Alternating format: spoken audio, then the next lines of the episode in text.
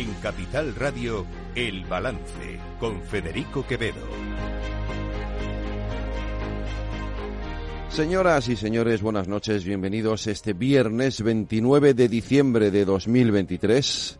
Son las 8, una hora menos, en las Islas Canarias escuchan la sintonía de Capital Radio. Les invito a que nos acompañen desde ahora y hasta las 10 de la noche aquí en el Balance, donde les vamos a contar toda la actualidad de esta jornada. Se acaba este 2023. Hoy es nuestro último programa del año. Volveremos, por supuesto, el año próximo a esta cita con ustedes cada tarde a partir de las 8. Tenía tenía dudas sobre qué decirles hoy, sobre si hacer balance de lo que ha sido este 2023 o dejar que fluyeran las emociones. Y voy a hacer ambas cosas. Porque al final, este 2023 eh, ha sido un año que sin duda nos va a marcar y mucho de cara al futuro. Es difícil adivinar hoy, a 29 de diciembre de 2023, las consecuencias que van a tener muchas de las decisiones que se han tomado a lo largo de estos meses. Yo no voy a hacer de adivino, pero sin lugar a dudas el clima de polarización política que le damos en este 2023 se ha instalado en el país como un cáncer cuya metástasis puede acabar teniendo consecuencias irreparables. Los dos principales partidos políticos de nuestro país, sobre los que desde la transición descansa la responsabilidad de garantizar la estabilidad y la moderación en el ejercicio del poder, se han instalado en la radicalidad con sus pactos a uno y a otro lado del tablero político, llegando incluso, en el caso del Partido Socialista, a buscar la transversalidad de esos pactos desde la extrema derecha de Junts per Cataluña a la extrema izquierda de Bildu, pero eso sí, circunvalando y evitando el centro político. No es en ningún caso una buena noticia, algo de lo que se puedan enorgullecer. Este es, para mí, el resumen más decepcionante de 2023 lo demás son, en fin, situaciones, eh, realidades que se viven casi de un año para otro, con sus matices y sus cambios. Dos guerras en el exterior, cambios políticos en el interior, una medio crisis económica de la que todavía no sabemos en qué dirección va a caminar. Es decir, más de lo mismo cada año con, como digo, las peculiaridades propias de estos doce meses. Pero todos los años nos deja gente importante en todos los ámbitos de la actividad humana, siempre hay éxitos o derrotas deportivas que celebrar o lamentar, en fin, como les digo, cada final de diciembre es casi como un déjà vu que se repite de año en año, así que no voy a aburrirles con el repaso de lo ocurrido durante este 2023. Pero luego están los cambios personales, las emociones propias. Llega el momento de hacer balance, de preguntarnos si hemos cumplido con nuestros objetivos, con nuestros propósitos y proponernos también los del año que comienza. Yo quiero decirles solo una cosa. Gracias. Gracias por estar ahí cada tarde. Gracias por escucharnos, por comprendernos, por acompañarnos y dejar que les acompañemos. Gracias por abrirnos la puerta de sus casas, por dejarnos entrar y colarnos hasta la cocina. Gracias por ser parte, la parte más importante de esta gran familia que es la radio, pero sobre todo de esta pequeña familia que es Capital Radio y de este pequeño núcleo de esa familia que es el balance, y por el que han pasado a lo largo de estos años personas increíbles y maravillosas. Y una de esas personas ha querido venir estos días para dejarnos el regalo de su voz, acompañada por mi guitarra. Es la voz de Sofía Torres.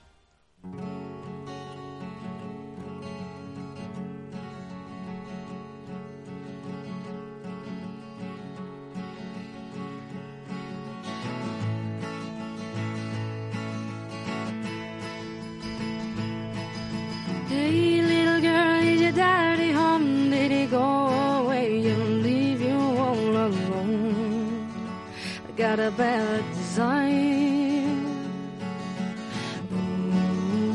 Oh, I'm on fire.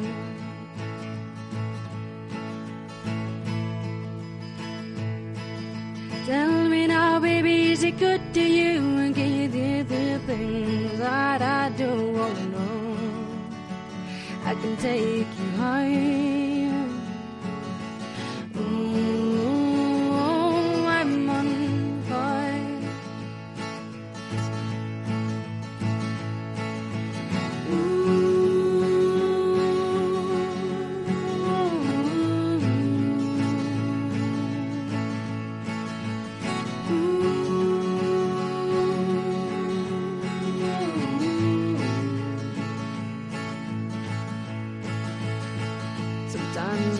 someone a knife, baby, edgy and darling, in the middle of my skull.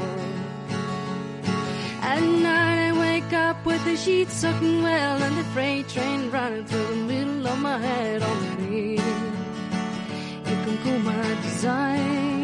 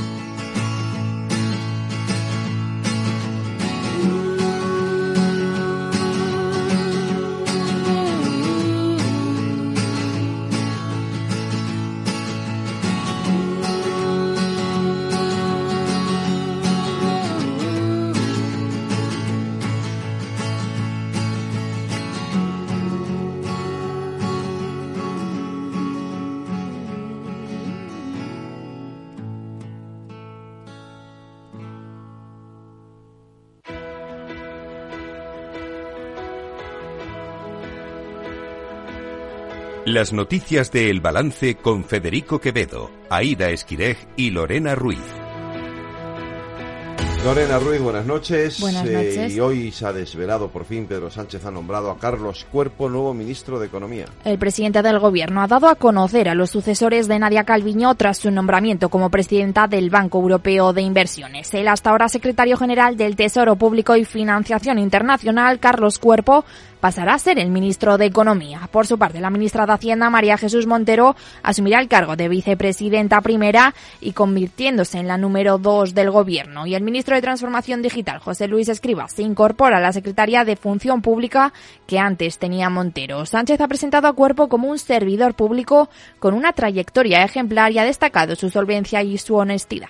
El nuevo ministro es un profundo conocedor de la administración pública, de la política económica, tras muchos años de gestión, en gran parte dentro del departamento que ahora va a dirigir. Un europeísta convencido, un profesional honesto, sin más ser- servidumbre que el servicio público y sin otra agenda que la de ser útil a su país, al interés de la mayoría general de nuestro país.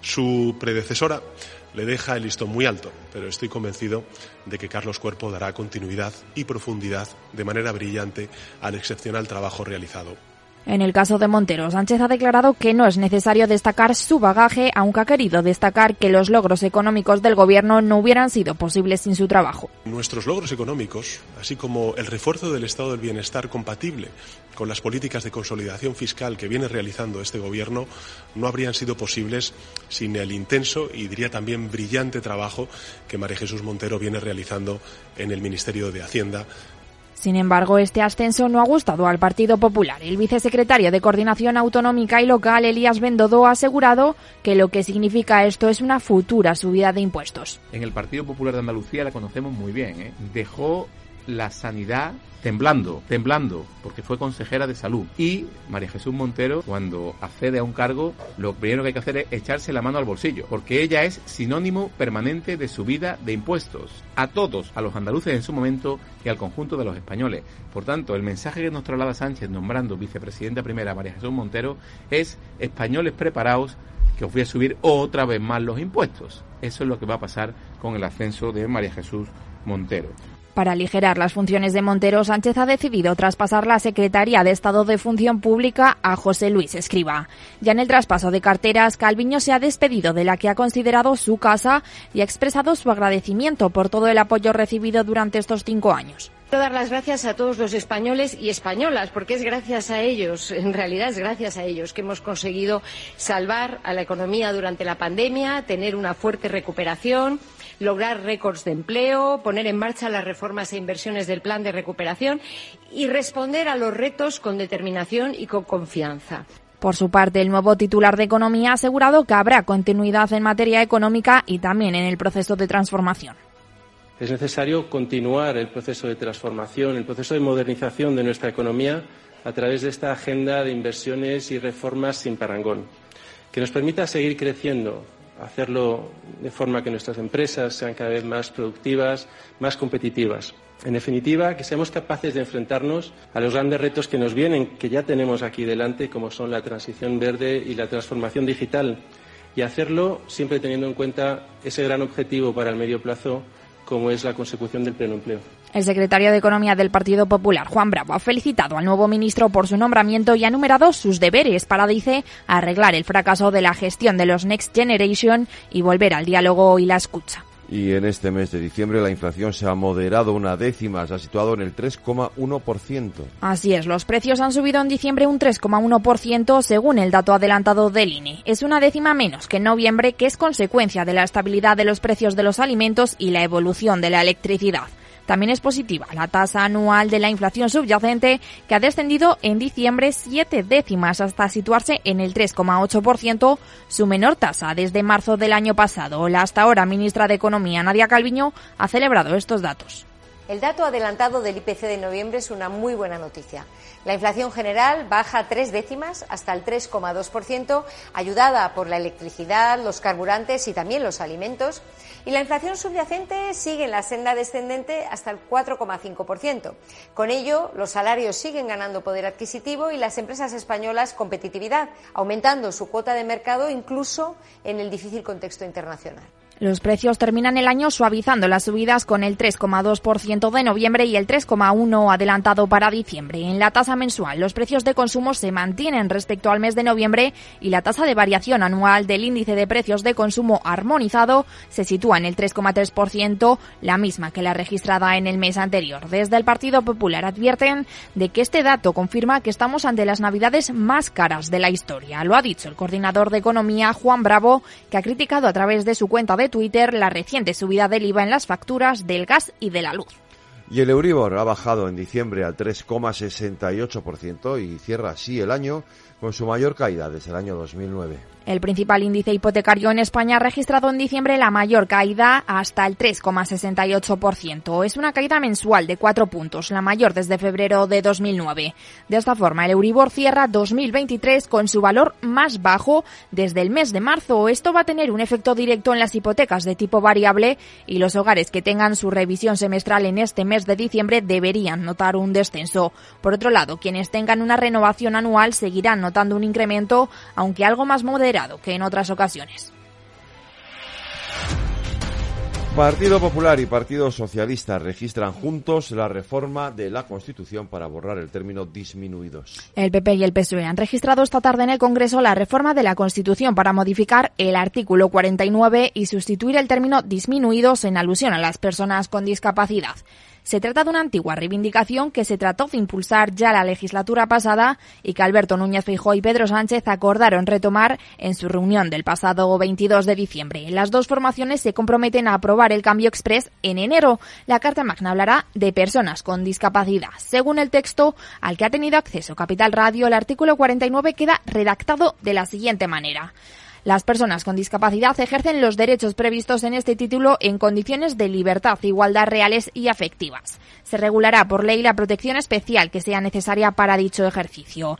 Los poderes públicos impulsarán las políticas que garanticen la plena autonomía personal y la inclusión social de las personas con discapacidad en entorno universalmente accesibles. Asimismo, fomentarán la participación de sus organizaciones en los términos que la ley establezca. Se atenderán particularmente las necesidades específicas de las mujeres y los menores con discapacidad.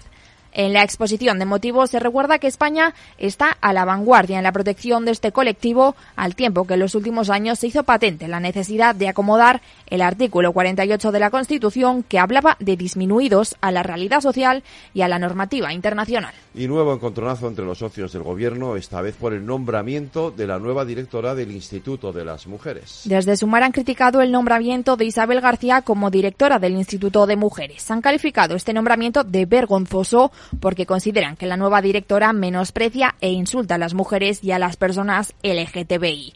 Algunas voces han pedido al Gobierno que revierta esta decisión y ellas se han sumado las diputadas de Podemos Irene Montero e Ione Belarra, que han acusado a García de transfobia. Por su parte, desde el Ministerio de Igualdad han defendido a la nueva directora, asegurando que a García le avala su currículum tanto en la empresa privada como en el ámbito público y también en la defensa de los derechos de las personas LGTBI. Y en los mercados financieros ha ocurrido hoy, Lorena. El IBEX 35 ha cerrado en verde, con subidas leves del 0,16% y se consigue mantener en los 10.100 puntos en la última sesión del año. La bolsa ha arrancado la sesión en positivo tras conocerse que la inflación se moderó en España en diciembre y ha mantenido la senda alcista durante la jornada. Entre los grandes valores, BBVA ha subido este viernes el 0,42%, Iberdrola lo ha hecho el 0,38% e Inditex sube un 0,13%. Por el contrario, Repsol ha caído un 0,15%, Telefónica un 0,17% y Santander ha caído el 0,21%. Y como hacemos siempre, terminamos en Latinoamérica. Terminamos en Argentina porque hoy ha entrado en vigor el plan de choque neoliberal conocido como Decreto de Necesidad y Urgencia de Javier Milei. Lo hace en medio de importantes movilizaciones en su contra y con una huelga general prevista para el 24 de enero. El decreto incluye 300 leyes que serán eliminadas o modificadas con el fin de desregular la economía. Aquí se incluye una declaración del estado de emergencia pública y económica hasta el 31 de diciembre de 2025, variación en el mercado laboral y también en los planes de salud. También la derogación de la ley de alquileres y la privatización de las empresas públicas.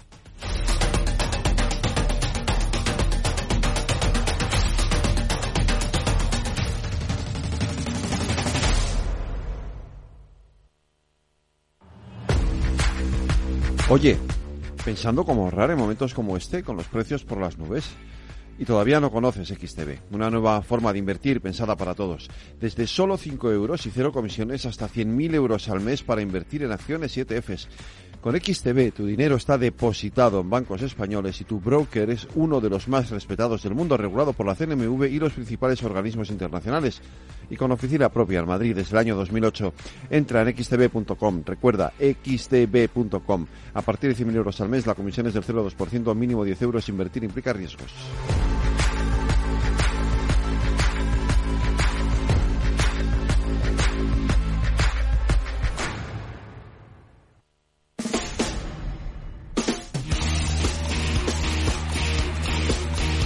El balance de los deportes.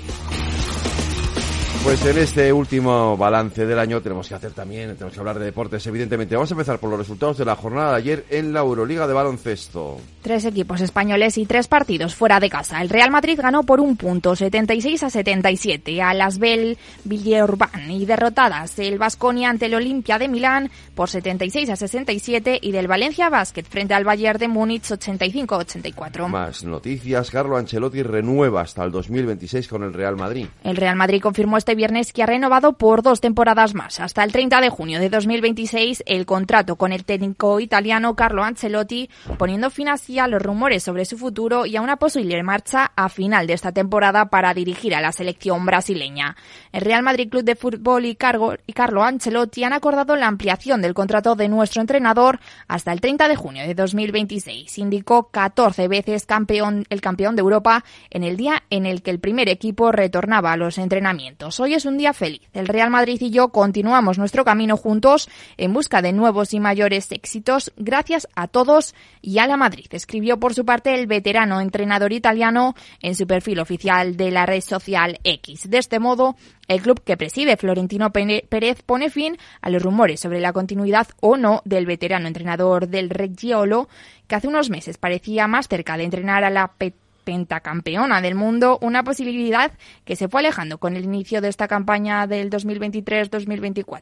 Y Rafa Nadal ha reaparecido hoy en Brisbane, en Australia, y dice encontrarse mucho mejor, aunque eso sí, lejos todavía de su máximo nivel. El tenista español Rafa Nadal ha afirmado este viernes que se siente mucho mejor de lo que esperaba hace un mes, pero que no está demasiado, no espera demasiado sobre su vuelta a las pistas tras casi un año sin jugar, salvo sentirse competitivo y darlo mejor. Ha confesado que ya va a poder competir en el torneo de Brisbane en Australia y solo esto, dice, es una victoria. Y en fin, Lorena, podríamos decir que 2023 ha sido un año polémico en el ámbito futbolístico, ¿no es así? Pues sí, Fede, este año ha tenido muchas luces en el deporte, pero también muchas sombras. Dos escándalos sobre todos los demás. Conocerse que el Barça pagó durante 18 años al vicepresidente de los árbitros y el beso que acabó con la era Rubiales. No ha sido lo único que ha afectado negativamente al fútbol. Las otras polémicas en la selección femenina con respecto a su entrenador o los insultos racistas a jugadores como Vinicius también han empañado la imagen del fútbol español.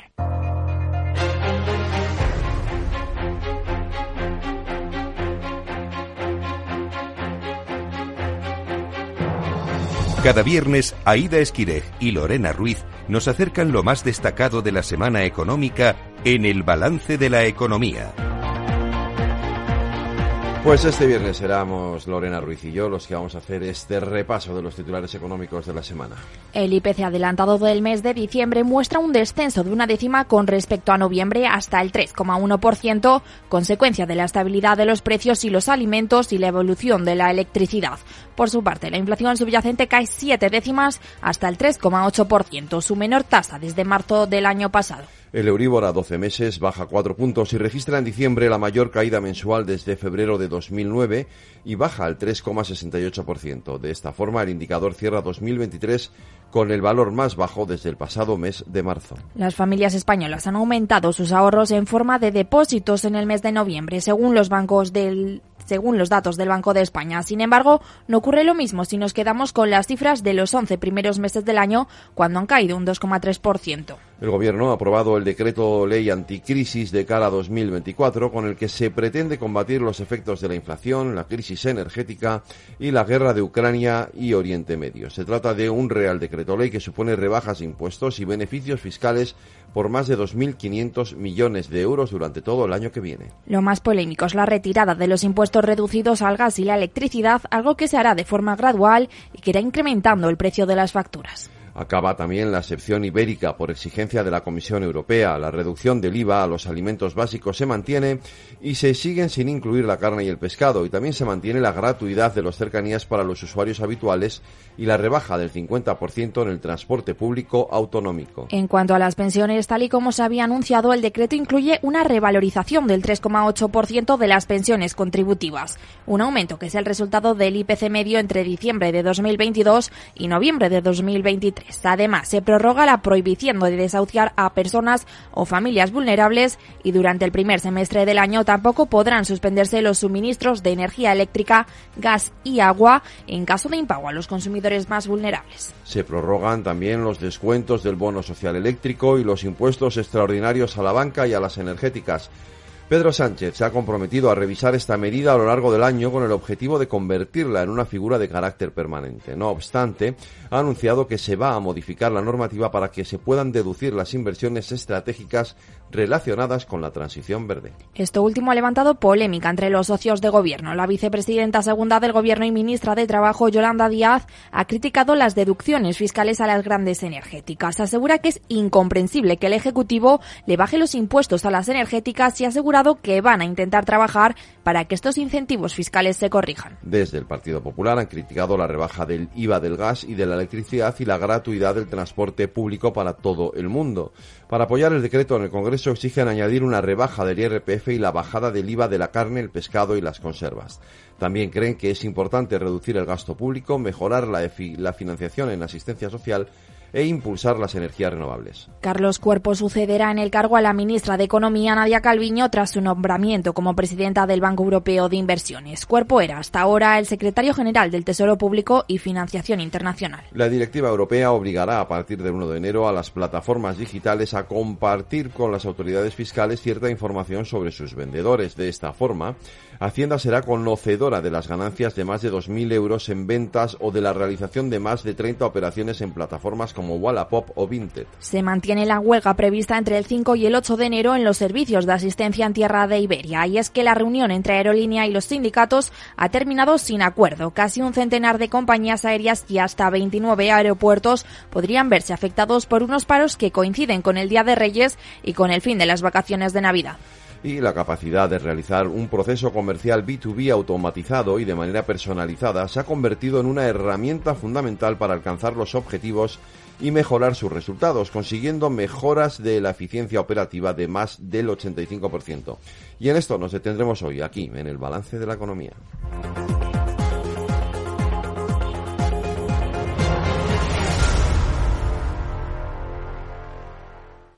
La capacidad de realizar un proceso comercial B2B automatizado y de manera personalizada se ha convertido en una herramienta fundamental para alcanzar los objetivos y mejorar sus resultados, consiguiendo mejoras de la eficiencia operativa de más del 85%. Para eso contamos hoy en el estudio con Javier Cid de Quevedo, CEO de Teamnet. Eh, Javier, buenas noches. Buenas noches. Una compañía española que tenemos el orgullo de que sea referente a nivel internacional con sus contratos con grandes compañías nacionales y extranjeras como, como Vodafone y, como, y Adif, la empresa de, de cercanías. ¿Cómo se puede, y de trenes, cómo se puede conseguir la mejora de la eficiencia operativa en los negocios B2B?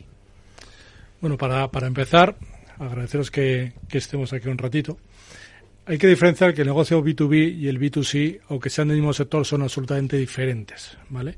El negocio B2C, la empresa tiene un catálogo de productos o servicios que va a vender a muchos clientes, a N clientes, con lo cual está más o menos estandarizado, pero el negocio B2B, cada cliente tiene una necesidad y la empresa proveedora tiene que adaptarse a esas necesidades del cliente. El cliente te pide lo que necesita y tú se lo tienes que aportar si tus procesos están preparados fenomenal y si no lo que suele ocurrir es que tiene unas manualidades importantes que requieren mucho personal y con ello muchos costes. Y bueno, así a grandes rasgos, ¿qué diferencias hay para B2B y para B2C? Bueno, es lo que os comentaba. Eh, son dos negocios diferentes, ¿vale? Se plantean de manera diferente tienes lo que os decía, un catálogo, ser una serie de productos y servicios. O sea, la diferencia básicamente es la cantidad, digamos. Por la, la- Es el, la es el concepto. Tú Sí. vendes un catálogo que ya Sí. tienes identificado, se lo vendes a tus clientes B2C, todo lo mismo. Sí. ¿Vale? Si estuviéramos hablando de telecomunicaciones, tú tienes una tarifa plana o un modelo comercial que le vendes a miles o millones de clientes. Si el mundo telco, por ejemplo, te pide una oferta a un gran banco, el gran banco tiene unas necesidades totalmente diferentes al mercado residencial. Necesita unas, unas, unas líneas, unos horarios, unos descuentos, unos bonos y tienes que ser capaz, primero, de generar esa oferta personalizada, de provisionarla y de facturarla. Ahí es donde se generan los grandes problemas en el mercado B2B.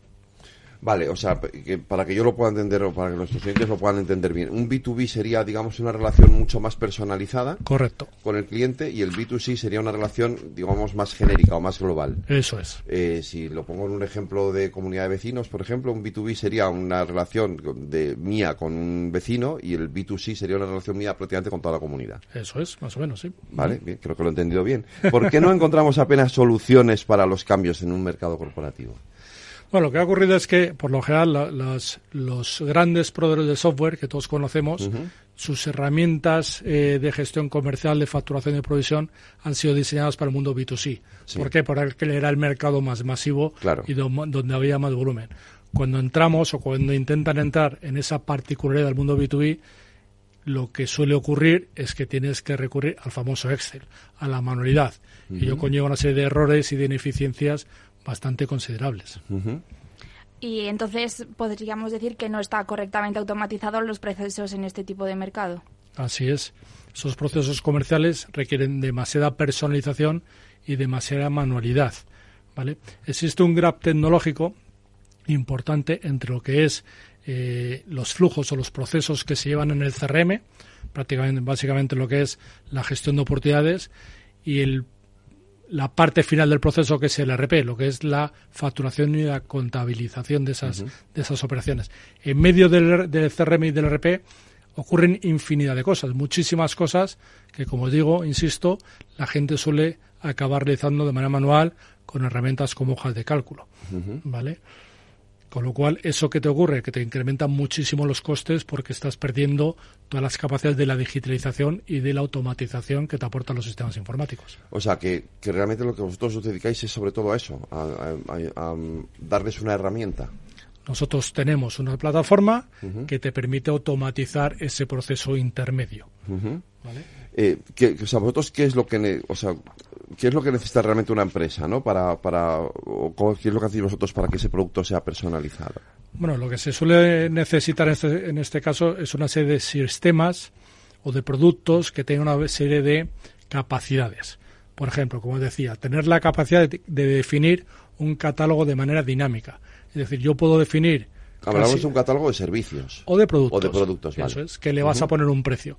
Ese catálogo tiene que ser dinámico porque el mercado va cambiando. Te viene una gran, un gran banco, te pide una oferta con unas casuísticas específicas y no le vas a decir que no, es un gran contrato. Tienes que ser capaz de definirlo, ofertarlo, provisionarlo y facturarlo, como Vale. decía antes, ¿vale?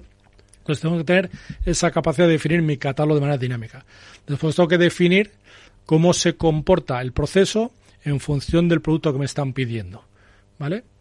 Tengo que definirlo, tengo que, pues aquí va a haber unas integraciones, aquí va a haber unos correos, aquí voy a mandar a un señor con un alicate a apretar una tuerca, por decir una cosa. ¿no? Y después tengo que tener la capacidad de automatizar y de controlar esas tareas, esos procesos y las integraciones que tengo que tener con el resto de sistemas informáticos que, que, que tiene eh, la empresa proveedora, como decía, el CRM, el RP o gestión de tareas, etcétera. ¿Vale? O sea, traducido eso al castellano. Eh... Castellano básico. sí, ¿qué, significaría? Pues es lo que te estoy diciendo, tengo que tener una herramienta que me automatice todo el proceso, desde que genero la oferta hasta que soy capaz de facturarla. Todo es, todo es eh, internet, entiendo. O sea, todo es, Todo es un sistema informático, eh, Vale, correcto, vale. eso Esto es es. algo que quería llegar. Es un sistema informatizado, evidentemente. Eso sí, no tengo que meter la información siete veces. Se empieza el proceso por un, Vale. por un lado de, de- por el inicio del proceso y automáticamente va evolucionando hasta que finalmente se Que no haya procesos distintos en el camino. Y que no haya manualidades, sobre todo, que no haya ineficiencia. La manualidad que, te- que ocurre, pero es mucho más coste, generación de errores, retrasos en los procesos, insatisfacción del cliente, eh, impagos. Es una cosa que se puede llegar a liar de una manera bastante considerable. Eh, Lorena. Y mm, bueno, en cuanto a las mejoras operativas del más del 85%, ¿cómo se pueden constatar? Bueno, al final, tú cuando en un proceso, pues esto es una regla de, la, de, de los sistemas informáticos, cuando lo automatizas, lo primero que haces es disminuyes el número de personas necesarias para llevar a cabo ese proceso. Solo en los proyectos que nosotros hemos abordado y que hemos auditado y hemos visto la eficiencia operativa, siempre superan el 85%. Igual tengo 10 personas haciendo manualidades y lo dejo en una para controlar que el sistema informático funciona correctamente. Y ahí ya tienes un ahorro muy considerable. ¿Vale? Además tienes otras mejoras. Eh, el proceso comercial, como te decía, lo que es la generación de la oferta, también tiene eficiencias. El proceso operativo a la hora de poner en marcha el servicio o el proceso financiero en lo que es la tarificación o el cálculo de la facturación, que de otra manera, insisto, tendría que ser de manera manual. En proyectos complejos, en sistemas complejos. Si estoy vendiendo mesas, pues una mesa tiene un precio y es un P por Q, no tiene demasiada complejidad Ya. calcular la facturación. Cuando estoy vendiendo un servicio de seguridad, donde en función del servicio que estoy dotando, el número de personas implicadas, si van o no armadas, si es por la noche, si es en fin de semana, si te hago un descuento a priori, si te hago una bolsa, si te hago un bono, esa facturación es realmente complicada. Vale, entiendo que esto tiene una mejora de cara a la empresa en el sentido de que necesita menos personal. Digo de cara a la empresa porque de cara a los trabajadores no sea, no entiendo que para ellos no será lo más Positivo. lo más positivo. Bueno, le puedes dedicar a otras cosas de más valor. Eh, Eso ¿eh? te iba a decir, porque entiendo, entiendo que claro, que, es- que son procesos en los que luego habrá que, que- que dedicar el personal a otro tipo de a otro tipo de labores. Pero sola- solamente tiene un beneficio en, el term- en- en ese término cuantitativo de, de trabajadores o también tiene otro tipo de beneficios. Bueno, yo creo que tiene bastantes más beneficios. Por ejemplo, eh, siempre que abordamos un proyecto de este tipo, como decía, intentamos hacer un, un business plan Sí. para ver cuál es el resultado, eh, el ROI que vamos a obtener. Eso es muy importante para que la empresa tenga la confianza de lanzarse a un proceso de este tipo. ¿Qué podemos comentar? Por ejemplo, se disminuye muchísimo el time to market cuando quiero innovar o quiero proponer un nuevo servicio al mercado. O como decía, o quiero hacer una oferta personalizada a un gran, a un gran cliente. Sí. ¿vale? También adelantamos o aceleramos mucho la emisión de esas facturas complejas. Yo me encontré empresas que tardaban 30 días en lanzar la facturación desde que podían empezar en los ciclos de facturación. ¿Vale? Aquí lo vamos a reducir infinitamente porque sale de manera automática. Y por- también lo vamos a conseguir es una disminución de esos errores en la facturación que pueden producir que se bloquee el pago de las facturas. ¿Vale? Con lo cual, al final, eh, hay factores que mejoran esos plazos de cobro y, por ejemplo, vamos a conseguir ahorros en la financiación de esos activos circulantes. Si tengo facturas sin pagar, tengo un activo ahí pendiente de cobro. ¿vale? Si tengo que financiar, fuera del caso, tuviera que financiar ese activo circulante, lo vamos a reducir muchísimo y el ratio es brutal. Hemos hecho cálculos de ahorro financiero y es tremendo. ¿Cómo de cuánto? Mm, Depende del volumen, Depende del volumen. pero de millones. Joder. ¿Y cómo podemos contratar y cómo podemos también implementar estas soluciones? Bueno, este tipo de soluciones, como todo en el sector a día de hoy, se suele contratar en modelos SaaS, en software as a service. ¿Vale? ¿Qué implica esto? Que tengo poca inversión para poner en marcha el sistema, porque básicamente, en nuestro caso, la plataforma se basa en parametrizar condiciones, no hay que desarrollar nada nuevo salvo las integraciones, ¿vale? Y después hay un pago de uso posterior, un pago de, de- un pago por uso, Sí. ¿vale? En función de lo que vas necesitando, vas pagando. En nuestro caso, nos gusta vincular e indexar el precio de nuestra plataforma a la facturación o a la gestión de la facturación que hace el cliente. Si al cliente le va bien, nosotros cobraremos un poquito más. Si al cliente no, no va tan bien, nosotros Cobramos acompañamos y cobramos un poquito menos. Con lo cual el riesgo eh, es bastante acotado al abordar este tipo de procesos. Y realmente compensa, es muy costoso, lo digo porque, bueno, a lo mejor podemos plantear. No sé si para una emisora de radio esto vale también, pero. Bueno, no sé, tú me tienes que decir si tus ofertas son demasiado complejas o no, ¿vale? Bueno, lo que te decía, nosotros nos adaptamos a la necesidad del cliente y este modelo de precio indexado suele ser bastante apreciado, ¿vale? Eh, ¿Por qué? Porque acompañamos al cliente en función de la situación de sus ventas, insisto, ¿vale? Con lo cual, oye, pues eh, es fácil eh, a- apostar porque no tienes que, como decía, no hay que hacer una inversión eh, descomunal y ves los resultados en un periodo de tiempo muy, muy, muy corto. ¿vale? Y bueno, ¿lo podemos aplicar a todos los sectores o hay sectores más válidos que otros? Bueno, como decía, nosotros empezamos en un sector muy complicado en este mundo B2B, que es el mundo de las telcos, ¿vale? Muy complicado. O sea, había muchísimas manualidades, muchísimos errores, muchísimas ineficiencias. Nos metimos en este mundo hace ya 13 años y resolvimos, logramos buenos resultados y después vimos que era aplicable a cualquier otro sector, insisto, con condiciones comerciales complejas. ¿Por qué? Porque al final una oferta comercial o una facturación se basa básicamente en dos conceptos.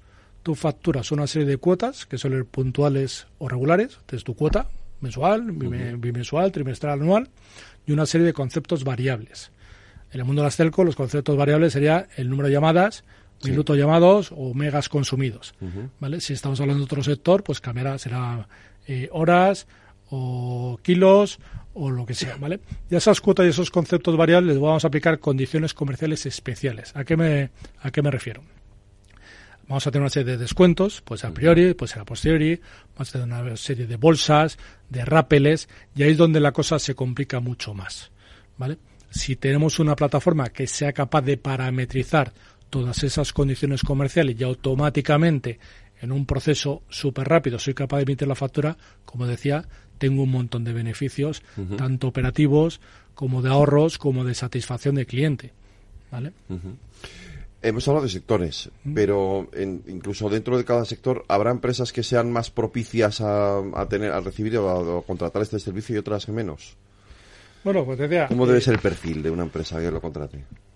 Bueno, suelen ser, en nuestro caso, suelen ser grandes clientes, ¿vale? Grandes empresas con modelos comerciales complejos, como decía, ¿vale? Que requieren muchas manualidades y Que suelen no son ser pymes, normalmente. que no suelen ser Suelen pymes. ser grandes, grandes empresas. vale. Y además.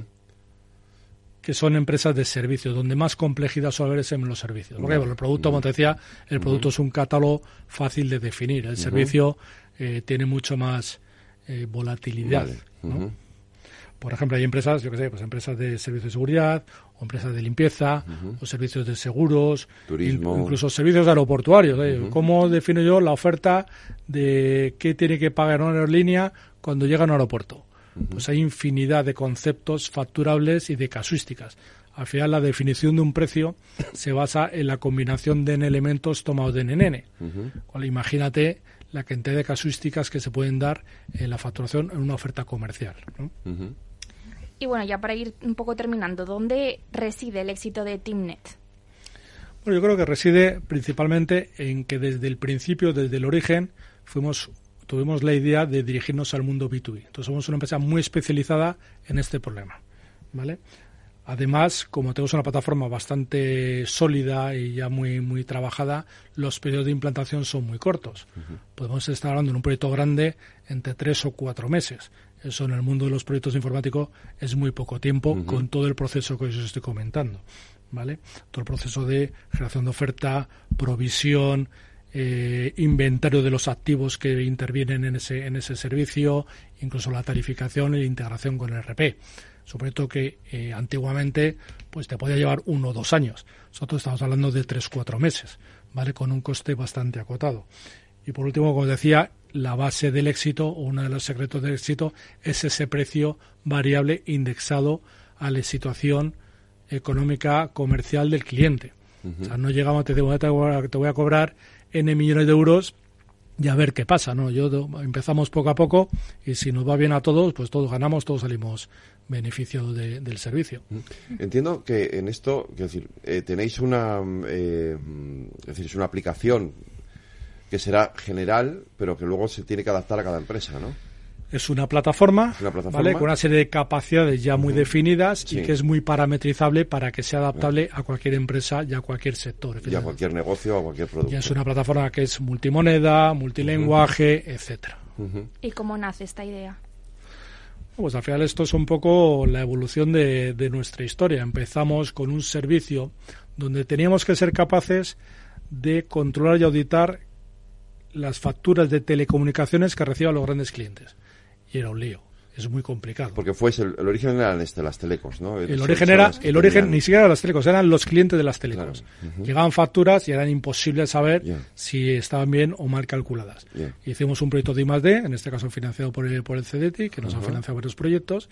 Nos fue bien y dijimos, si soy capaz de tarificar para auditar una factura, ¿por qué no vamos a ser capaces de tarificar para emitir las facturas y ayudar a las telecos a, a- a ser mucho más eficientes en este proceso.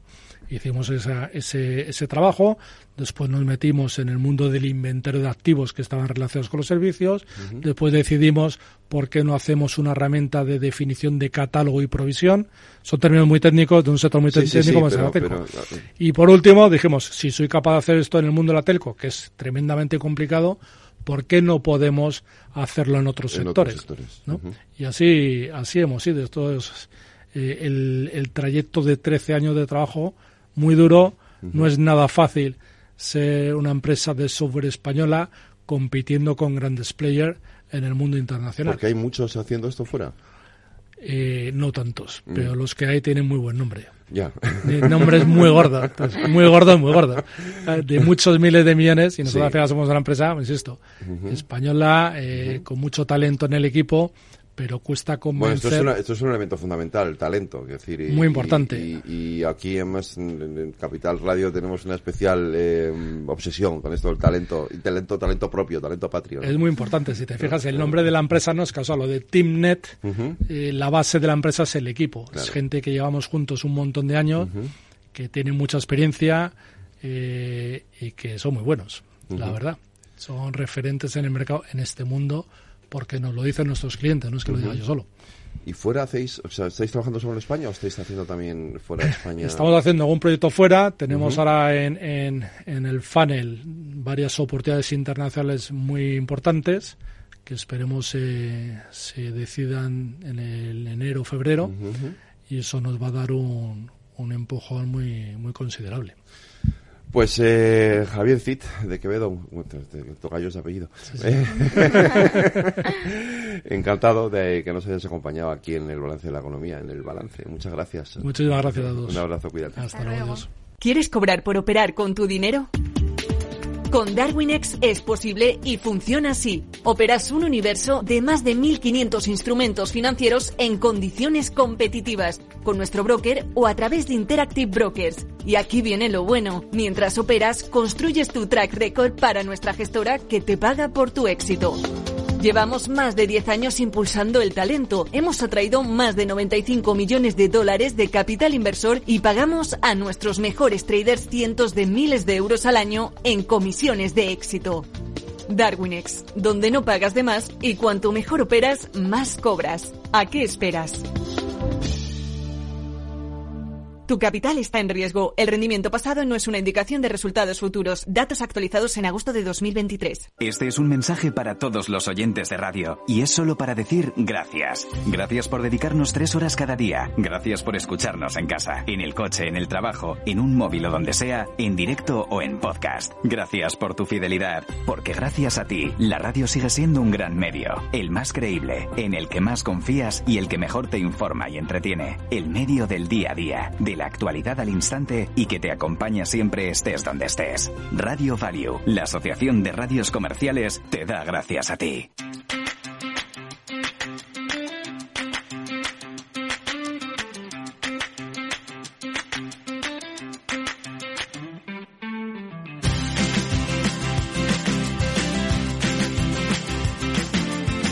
Cajón Desastre, la sección cultural y de entretenimiento de El Balance, con Selena Niezbala. Selena Niezbala, buenas noches. Muy buenas noches, ¿Tú Federico. tienes coche? Pues mira, te iba a decir que sí, pero no, hace un poco más de un mes lo vendí. Yo tengo peor coche que mi vecino. Mm, fíjate, fíjate. Pues, eh, ¿Sabes qué? Haces muy bien Sí, y yo te voy a explicar por qué. Porque ¿Por vamos qué? a hablar del concepto de libertad, fin- no de libertad, por favor. No, vale, no, no, no, no, no nos ponemos en plan ayusismo. No, en plan ayusismo No. no, en, en plan, eh, pues, eh, libertad financiera, porque Vale. mm, eh, resulta que si pensamos que la tenemos, te digo yo que vamos muy mal. ¿Sabes que se mide en meses y en años? La libertad financiera. Bueno, hay que hacer un cálculo horroroso que nos lo va a explicar eh, mucho mejor ahora nuestro entrevistado eh, Luis Pita, pero desde luego que a veces asustaría darse cuenta de, pues, de esas expectativas que tenemos, ¿no? De que disfrutamos de cierta libertad eh, no económica por lo que... nah, no, ¿Qué va? no, no, para nada. Yo me pregunto qué quiere decir esto, que, que- en fin, Pues mira, hoy vamos... esto del coche de- y el vecino. Pues es un consejo muy sabio y- ¿Sí? y, enseguida vamos a explicarles por qué. Pero además eh, vamos a aprender, yo creo que en esta época nos viene muy bien y bueno, para todo lo que nos queda eh, todavía por delante de año, de tiempos difíciles, ya lo Sí, sabemos, sí, para la economía, Ujú. pues eh, unos consejos, unos tips. Para saber manejar bien nuestro dinero y hacerlo con la. intentar al menos que sea con la más absoluta libertad. Eso es. Lo que podamos, lo que nos dejen. Vale, pues venga, escuchemos la entrevista.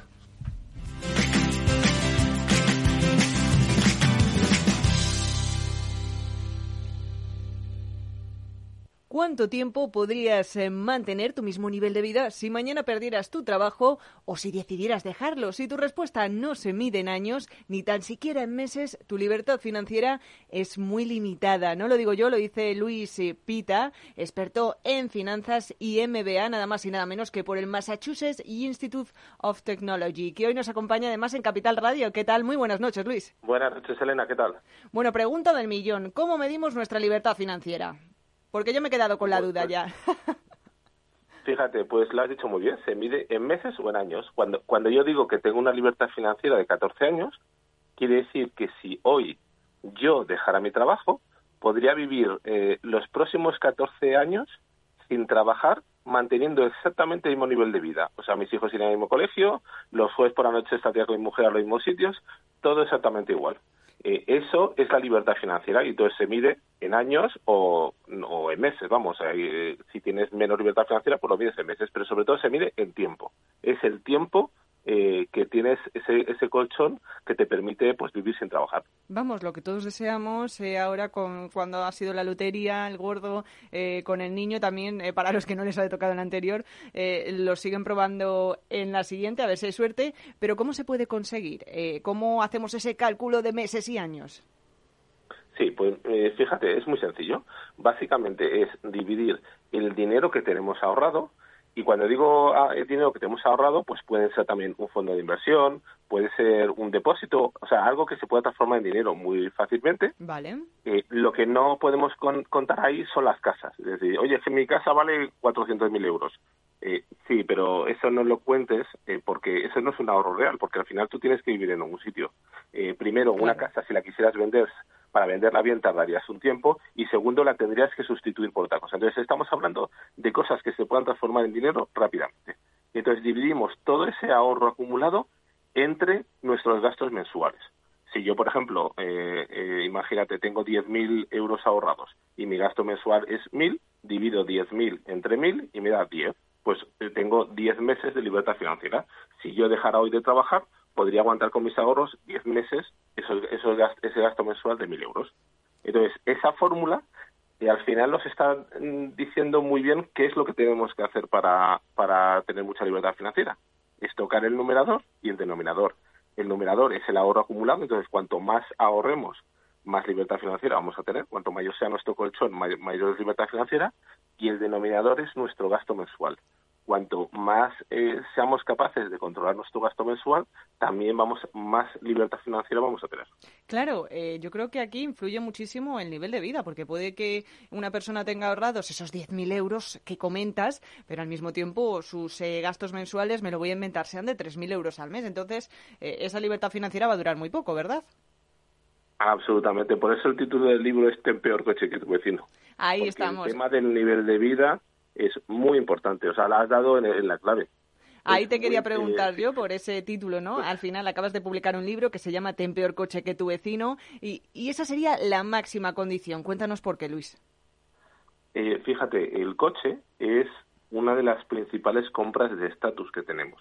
O sea, nosotros cuando, o sea, la persona que se compra un Ferrari no se compra un Ferrari para ir más rápido a recoger a los, niños al colegio o para llegar antes a la oficina o para llegar antes a casa después de la oficina, no. Se compra el Ferrari para intentar mostrar a los demás que le va muy bien en la vida. Eh, eh, entonces, lo, el ten peor coche que tu vecino, al final es una idea de decir, oye, olvídate de intentar aparentar de- delante de los demás y céntrate en realmente lo que es importante para ti, en tener libertad financiera, en poder hacer en la vida lo que te gusta, poder trabajar en lo que te gusta, tener tranquilidad financiera, que si hay una crisis económica no se te caiga todo como un castillo de naipes. Es, esa es la idea. Claro, Luis, pero imagino que, nos que hay personas que nos estarán escuchando que no, no tienen esa capacidad de ahorro. Entonces estamos en el caso de que mm, las personas que no puedan eh, guardar cierto dinero o cierta cantidad al mes para imprevistos o para disponer de esa libertad financiera a futuro, eh, pues eh, no, no tienen libertad financiera. Absolutamente. Eso, pero hay un punto que acabas de decir que, me gustaría aclarar. Cuando decimos, siempre pensamos eh, de forma natural, oye, pues cuanto mayor es el salario es que la gente ahorra más, ¿vale? Yo he ayudado a ahorrar a más de 100.000 personas.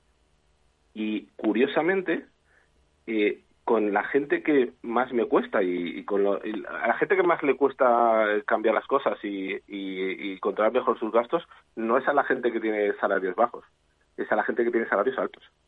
Claro, Eh, imagino hay muchísimas que... personas, claro, hay muchas personas que tienen unos salarios muy altos, pero es que también tienen un nivel de gastos muy altos. Eh, eh, los hijos van a colegios carísimos, al club de golf, el no sé qué, o sea, muchis- tiene eh, toda una cantidad de gastos mensuales horrorosos que hacen que pueden tener unos salarios muy altos, pero es que tienen muy poca libertad financiera. O sea, son personas que, aunque ganan mucho dinero, realmente tienen muy poca tranquilidad. Claro, eh, algunos acostumbra uno muy rápido, pero luego vuelve para atrás. Eso es eh, muy complicado. En el libro tú explicas además cómo a través de casos reales y siguiendo eh, pues unos sencillos pero a la vez eficaces pasos que están al alcance de cualquier persona, se puede gozar de esa libertad financiera sin necesidad de, yo qué sé, ser el rey de España o Elon Musk. Eh, cuéntanos algunos de esos pasos que ahora son tiempos difíciles. Eh, fíjate, hay una cosa, si yo te voy a decir cuál es el paso más importante, la clave es la forma de ahorrar. Eh, típicamente los españoles hemos aprendido a ahorrar a final de mes. Entonces, nosotros a principio de mes, pues recibimos la nómina y nos empiezan a caer gastos en la cuenta, la electricidad, el gas, el alquiler o la hipoteca, el colegio de los niños, o sea, muchísimos gastos. Y como sabemos que ahorrar es bueno, porque todos tenemos clarísimo que ahorrar es bueno, durante el mes hacemos un esfuerzo para que nos quede algo a final de mes. Sí. Lo que pasa es que la realidad es que a los españoles a final de mes nos queda siempre euros en el bolsillo o menos, o negativo. O sea, Entonces, primer truco, es ahorrar a principios de mes. Exactamente, es lo que yo llamo el preahorro. Y hay que ahorrar a principio de mes y de forma automática. ¿Qué quiere decir esto? Que tú le pides a tu banco que todos los inicios de mes coja, igual que tú estás pagando la electricidad, estás pagando 70 euros de electricidad todos los meses, ¿no? Pues igual que estás pagando 70 euros de electricidad, pues que coja 50 euros de tu cuenta o 100 euros, cada uno la cantidad que sea, y los separe en una cuenta de ahorro que no puedes tocar. Entonces, la clave es que esto es una decisión que haces una sola vez en tu vida, o sea, programas la, transferencia automática una sola vez y ya te despreocupas el resto de tu vida.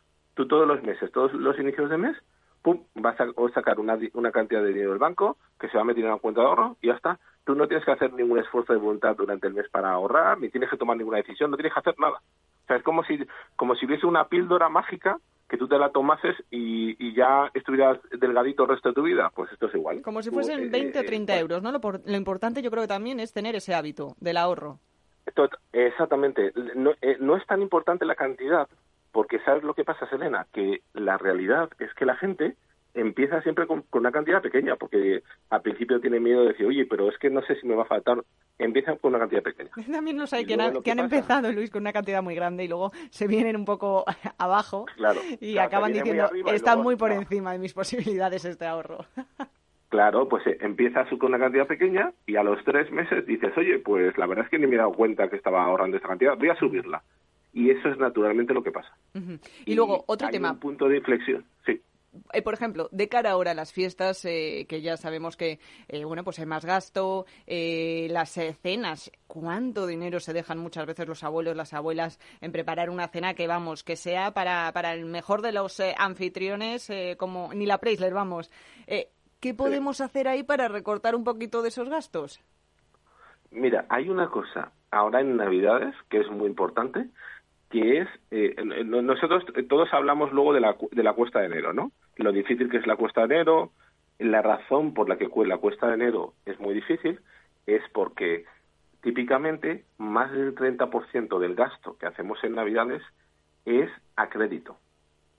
Entonces, eh, cuando has hablado de las comidas o los regalos o ese tipo de cosas, eh, más del 30% del dinero que dedicamos a eso no lo estamos pagando con la nómina de diciembre, sino que lo estamos pagando con la nómina de enero. Entonces, claro, llegas enero y tienes un 30% menos de dinero, pues es un auténtico infierno enero. Entonces, la primera cosa que tenemos que hacer es sustituir la tarjeta de crédito por una tarjeta de débito. Eh, la tarjeta de débito funciona exactamente igual que una tarjeta de crédito, pero la diferencia es que el dinero que estamos tomando es de nuestra cuenta, no es pagando a crédito. Entonces, de forma natural, cuando las personas pagamos con una tarjeta de débito, controlamos mucho mejor el dinero. O sea, cuando compramos la, la cena de Navidad con una tarjeta de débito y no de crédito, elegimos mucho mejor qué es lo que vamos a poner en esa cena. Totalmente. Y hasta esa donde se es llegue muchas veces. gasto muy natural. Y por favor, yo lanzo desde aquí también un mensaje eh, a las personas, sobre todo a las personas mayores. Esa llamada del banco que llega muchas veces, porque a mí me ha llegado ofreciendo tarjetas de crédito que la tienen gratis, dice sí, pero que no, por- eh, las carga el diablo, vamos. eh, si no son necesarias, por favor, no, no las acepten porque al final eh, pues se acaba tirando uno de ellas y, y luego no, no se controlan muy bien eh, en el momento de, de rendir cuentas al siguiente mes. Eh, pues eh, eh, Luis, eh, muchísimas gracias por habernos dado hoy estos eh, trucos. Oye, una pregunta más. ¿Dinero ahorrado en el colchón, en una cuenta del banco o en un producto de inversión? Eh, la, la primera parte del dinero que ahorres, lo que se llama el colchón de emergencia, lo puedes tener en el banco sin ningún problema. Cuando ya empiezas a acumular una cantidad importante, ya entonces sí que tiene sentido la inversión, sobre todo en estos tiempos que hay una inflación alta, porque si no tu dinero pues este va perdiendo valor cada año. Pues ahí esos eh, consejos hoy de Luis Pita, autor de Ten peor coche que tu vecino. Muchísimas gracias. Oye, que pases felices fiestas y que te traigan muchas cosas los Reyes Magos, que esos no nos cobran. Un placer y feliz año a todos. Mesa y Descanso es el programa donde Mar Romero te acerca cada fin de semana los mejores productos, te invita a disfrutar de los buenos vinos de cada denominación de origen y a conocer restaurantes y lugares de ocio con un encanto especial. Mesa y Descanso, los domingos a las 13 horas, aquí en Capital Radio. Los viernes en Capital Radio te proponemos descubrir y comprender las estrategias de empresas con éxito que servirán de inspiración y ejemplo para la tuya. Escucha Metaempresas, un programa presentado por Andrés Arenas con la presencia y los consejos de expertos en distintas áreas y profesores de reconocida trayectoria.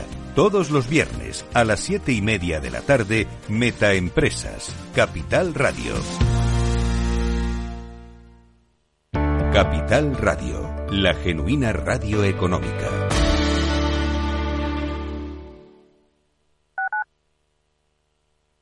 Madrid, 103.2 FM, Capital Radio. Salud, entrenamiento, actividad, nutrición, forma física. Como siempre decimos en el chico del chándal, ejercicio es medicina. El chico del chándal, con Alejandro Mazón y el equipo de Cuídate Deluxe, los martes en El Balance, aquí en Capital Radio.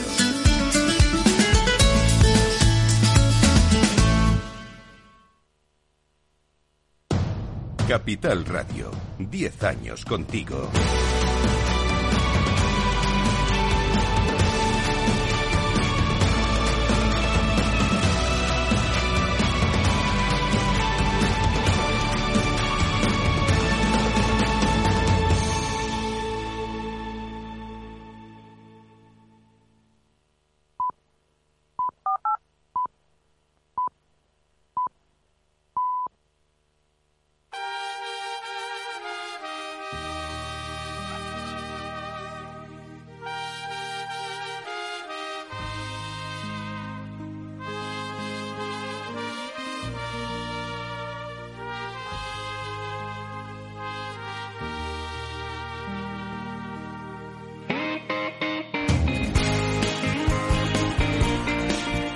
Las nueve de la noche, una hora menos en las Islas Canarias, en la sintonía de Capital Radio y con la música de Lorena. De Natalia Jiménez, cantante solista de La Quinta Estación. Hombre, la quinta estación, claro, efectivamente. Grupazo. Ella es madrileña, pero oye, no sé por qué estos tuvieron un éxito que te mueres en México, porque de hecho esto es muy un ritmo muy ranchero. Eh, pues con la música de Natalia Jiménez y de La Quinta Estación vamos a contar los temas de la tertulia. Felicidades, Natalia, por cierto. Buenas noches, tertulianos, por fin es viernes. ¡Ya llegó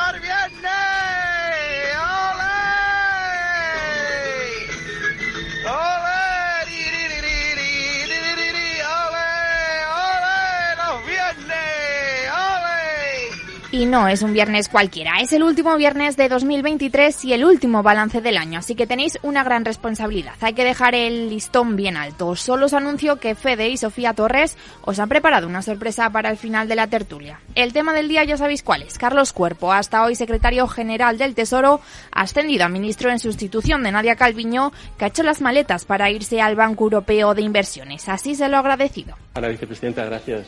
Gracias, Nadia. Han sido años, lo decías tú, llenos de aprendizajes, retos, experiencias. Gracias por llamarme en el 2020, semanas antes de la pandemia. Eh, Desde entonces, la montaña rusa eh, que hemos vivido ha sido, ha sido maravillosa, tengo que decirlo. Eh, creo que todos los que hemos estado a tu lado en, este tiempo podemos decirlo y creo que- que cuando lo digo, hablo por todos, ha sido un honor. Eso sí, no le va a suceder en la vicepresidencia primera del gobierno. Ese honor se lo ha quedado María Jesús Montero, que desde el Partido Popular lo critican. En el Partido Popular de Andalucía la conocemos muy bien. ¿eh? Dejó la sanidad temblando, temblando, porque fue consejera de salud. Y María Jesús Montero, cuando accede a un cargo, lo primero que hay que hacer es echarse la mano al bolsillo, porque ella es sinónimo permanente de subida de impuestos a todos, a los andaluces en su momento y al conjunto de los españoles. Por tanto, el mensaje que nos traslada Sánchez nombrando vicepresidenta primera a María Jesús Montero es españoles preparaos que os voy a subir otra vez más los impuestos. Eso es lo que va a pasar con el ascenso de María Jesús Montero. Otra novedad es que en su ascenso la vicepresidencia primera, la vicepresidenta primera pierde las competencias de función pública que pasan al ministro Escribá, que se ha quedado con un premio de consolación. Estos son en definitiva los cambios. ¿Podrá Carlos Cuerpo, sin ser vicepresidente, mantener el pulso que mantenía Calviño con Yolanda Díaz? Y más temas del día. Joseba Sirón se ha estrenado como nuevo alcalde de Pamplona. Ayer la portavoz del PSN no sabía por dónde salir para explicar lo ocurrido, aunque la ya exalcaldesa Cristina Ibarrola vino a echarle una mano con aquello de fregar escaleras. Es que los socialistas y el PNV dicen que lo peor que puede ocurrir a los ciudadanos del País Vasco es que H. Bildu gobierne dentro de las siguientes elecciones porque impone, porque es sectario, porque supone retroceso. Y yo lo comparto. Lo comparto absolutamente. Pero en Pamplona, ¿por qué? Yo Está- creo que es una pregunta que tienen que responder ellos. Yo la tengo muy clara, pero muy clara. Nunca sería alcaldesa con los votos de H. Bildu. Jamás, pase lo que pase. Nunca apoyaría a H. Bildu a cambio de nada, pase lo que pase. Prefiero fregar escaleras. Este ascenso de Bildu a la alcaldía debe incluirse en los balances del año que hagáis sobre el gobierno. ¿Cómo no vamos a incluir los cambios de opinión de Pedro Sánchez?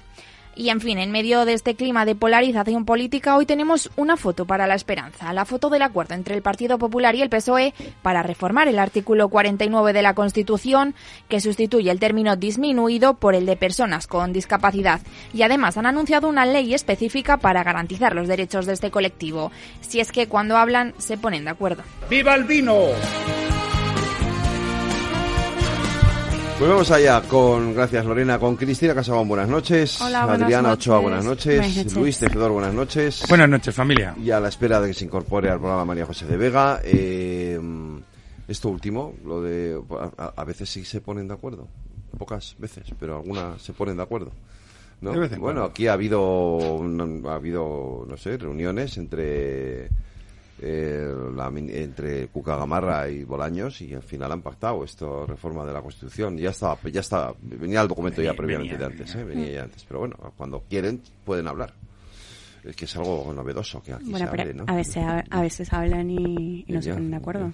Ya, no, también. Eso, eso suele Muchas ser las veces, más veces. Ser las más. Yo no creo que ¿No? es, o sea, evidentemente hay un problema de comunicación y, y hay ciertas personas que no se hablan, ¿no? Que aquí lo criticamos siempre, pero bueno, a veces no, a veces no se ponen de acuerdo. O sea, La- esto, sí. La última reunión entre, entre Feijóo y Sánchez, pues bueno, básicamente fue una lista de peticiones que tuvieron como respuesta una negativa. Solamente creo que en el punto, eh, en el punto de modificar ¿no? el Consejo General del Poder Judicial se pusieron de acuerdo en que tenía que haber una instancia, una tercera Mediadora. me- instancia mediadora porque ni siquiera aún pactando que van a llegar a un acuerdo son capaces de sentarse y acordar Bueno, nada. no, se pusieron de acuerdo en esto. En- sí, pero en que tiene, en que necesitan, ¿no? A un tercer agente No, no, que quiero supervise decir, en cualquier esto tipo de que, acuerdo. que ha No, comentado y en lo de la Constitu- en lo- en el, en el cambio este de la Constitución. En el eso. 49, Pero no es una sí. cosa significativa, ¿no? Tampoco. Bueno, Bueno, siempre hablamos de, de que... a mí me parece importante. Es Sí. decir, eh, eh, Cualquier cambio en la Constitución sí, sobre siempre todo, es importante. Sobre todo eso, ¿no? Es importante, yo creo que sí, lo- evi- evidentemente. No, Sobre es, eh, todo no que es, eh, demuestra- no es la reforma del título octavo, claro, Sí. evidentemente ya lo sabemos, pero. No, pero porque además pero siempre es, hablamos de, eh, de, de que se hablan de temas que, que, bueno, que la gente de a pie le importa un poco, ¿no? Y, y yo creo que esta... Sí, este es un tema social, Sí, justo. que Sí, mucha gente. Y yo, yo- o sea, yo creo que sí, está bien que lo, que lo acuerden. Yo, eh, a mí, lo comentamos el otro día y lo, a, mí me sorprendió esto de que haya, tenga que haber un mediador para hablar del Consejo del Poder Judicial, pero bueno. Eh, No sé, chocante, ¿no? Bueno, y hay una, una incongruencia, ¿no? Eh. El- por la reunión previa, ¿no? Porque, quiero decir, mientras estaban pasando una cosa, quisieron hacer una reforma, Félix Bolaños quería hacer otra reforma por la puerta de atrás y, claro, si tampoco se pueden fiar de que cómo van a encauzar la reforma, pues a lo mejor necesitan un mediador. Pero entonces les estás dando la razón a los independentistas. Claro, evidentemente, sí.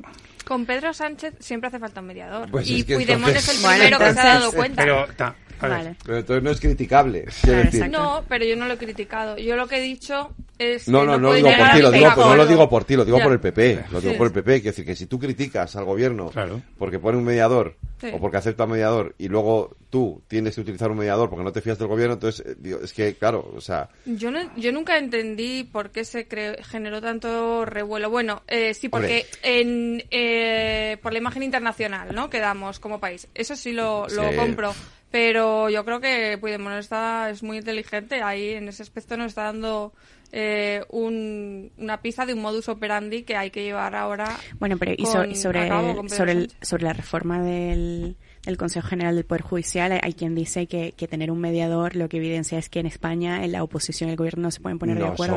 cap- no somos capaces. y claro, es que necesita a un, observador internacional como lo puede necesitar Venezuela para Claro. su propia oposición. ¿no? Claro, que- Entonces, que, aunque el mediador internacional sea la Comisión Europea y Sí, efectivamente es el PP dice, no, bueno, no es diferente, la Comisión Europea es una institución española porque es europea, pero es española. Bueno, que sí, que no es lo mismo. Dice, vale, no lo mismo, pero es lo mismo. O sea, estás necesitando a alguien, a un externo, a un externo que verifique que, que, que esté ahí para decir, para que con los Sí, acuerdos sí. que se alcancen se cumplan, o sea, lo mismo que lo otro, exactamente igual. que bueno, que no hace falta eh, decir a viva voz que hay un problema, si han pasado mil y pico días eh, sin ponerse de acuerdo. Ya, ya, no, no, No, o sea, sí, yo creo que la Comisión Europea sabe que, que hay un problema. Pero bueno, este no es el tema de hoy. No, el tema es que, que además yo lo he señalado también en, en, en mi editorial, es la falta, la, poca capacidad que existe para que se pongan de acuerdo, ¿no? La falta de, de diálogo, el- la crispación, la polarización de la política, ¿no? Que estos solo son capaces de pactar. De hecho, el PSOE incluso hace, hace, hace, mm, hace circunvalaciones, es decir, pacta transversalmente con la extrema derecha de Junts y la extrema izquierda de Bildu y se salta por Vox el- no es. y por en medio y por en medio se salta eh, eh, al centro. Se hace, una, pero- hace una carretera de circunvalación. Pero No, se le reconoce un estatus democrático perfectamente legítimo, ojo, que no reconoces a la tercera fuerza política del que también es un extremo. Que es Sí, un porque extremo, ya han es que repetido la hasta la extenuación todas las ministras que Bildu es un partido democrático, ¿vale? ¿Y por qué no podéis decir lo mismo de, de un partido que, que O sea, que digo que es legítimo. socialdemócrata, le- Y- le- y- perfectamente y- y- legal y, y que, y respeta se le ha excluido de Claro. estar en, de estar en la mesa del Congreso, en comisiones, etcétera. O sea, No, a ver, yo en esto, lo tengo que decir, yo creo que es contundente. Quiero decir, Tú puedes eh, criticar todo lo que yo lo he criticado, todos los pactos del PP con Vox, por supuesto, pero con la misma argumentación tienes que, hay que, Que criticar los pactos de- del. PSOE. El con doble, Bildu, el doble rasero que siempre Claro. tiene el grupo, Claro. el grupo de la izquierda Hombre, en claro. las cosas de medir lo que hace la democracia. Doble moral. Es Maquiavelo para mí, Savonarola para No, nosotros. la izquierda no tiene moral. Bueno, yo no Bueno, sé si yo- tiene yo no o no diría tanto, no, yo no estoy que de acuerdo con eso, ahora yo creo que estamos hay- en yo creo que hay- diferente Hay izquierda que sí. Esa es estilo una de liderazgo, socialdemocracia, pero que es el de izquierda. Pedro Sánchez, que claro que es más maquiavélico. gustaría decir que porque sí, ¿no? no se puede decir que es inmoral, se puede decir si acaso que es amoral, o sea que no tiene en cuenta a lo Eso mejor lo que cuestiones morales Es que- como y por eso le llaman relativista, porque por ejemplo en la entrega no del, del de lo que se considera por Euskal Herria la capital ¿no? de, del País Vasco, o sea, la capital navarra que se ha entregado ahora, esto es un acto que muchos consideran amoral por, por varias razones, ¿no? De gran calado y es, pues, bueno, que tienen, tendrían que haber quitado de sus listas a nombres como Tegui, tenían que haber, es un cambio de opinión. pues, así. Claro. Tenemos fibra, una fibra moral diferente ahora mismo en la, en la derecha y en la izquierda y estamos en la crisis es moral. O sea, digamos que ya tenemos que pasar de hablar de crisis política y empezar a llamar las cosas por su nombre. Hay una crisis moral eh, o no, o está, tenemos que cambiar a lo mejor la forma. En, tenemos que cambiar nuestros criterios de lo que es moral y de lo que no, pues a lo mejor atendiendo a las a, a las necesidades de Pedro Sánchez, que es- parece ser que es lo que nos, nos proponen que hagamos. Pues bueno, hay gente que tiene un precio, ¿no? Y, y que, se, y que se deja comprar a determinado precio político, El precio de Sánchez son siete votos. que son siete votos, y hay gente que no. Y bueno, pues no lo. Yo. ¿Qué quieres que te diga? Mm, para mí sí que hay unos límites morales dentro de la política. Ya sabemos que que para algunos Bildu ahora es un partido democrático, bueno, pues dentro de Bildu, Sortu, que es el partido mayoritario, todavía sigue home- Homenajeando a homenajeando a terroristas condenados con delitos de sangre. y llevan, deli- llevan, y llevan terroristas en sus listas. Y, Y todo no- esto se supone que era por un plan de concordia. ¿Dónde está la concordia? Hemos visto en las calles de Bildu que estaban despidiendo a la alcaldesa gritando UPN Campora, que significa fuera. O sea, la están gritando fuera. Hemos visto estos días también manifestaciones de, de UPN en, la, en Navarra y, bueno, pues evi- evidencia la falsedad, ¿no? De, de que todo esto es un camino de rosas y, y todos los pactos de Sánchez nos conducen a- hacia la concordia. Pero mira, hoy Isabel Rodríguez lo ha, ha dicho. Es que era una anécdota. Federico, a veces, buenas noches. Hola, buenas noches, Federico. A veces la, la ironía no se te entiende muy bien. Pero ¿eh? ya ha dicho. En antena es complicado, aquí porque le vemos la cara, ¿verdad? Ella, ella, ella, No, no, hoy ha- dicho, ¿eh? hoy ha dicho que era una anécdota lo de Pamplona, ¿no? Sí, no sé, Sí, una anecdotilla ha dicho yo. Anécdota, Una perdón, antes de que sigas, María José. Eh, anécdota, pero hoy el Confidencial eh, titulaba Las otras Navarras, un artículo en el que señalaba las otra, los otros ayuntamientos con la misma aritmética que ha llevado a, a- al PSOE a investir a Bildu. Es que hay que ver si esto tiene, si esto tiene recorrido posterior, claro.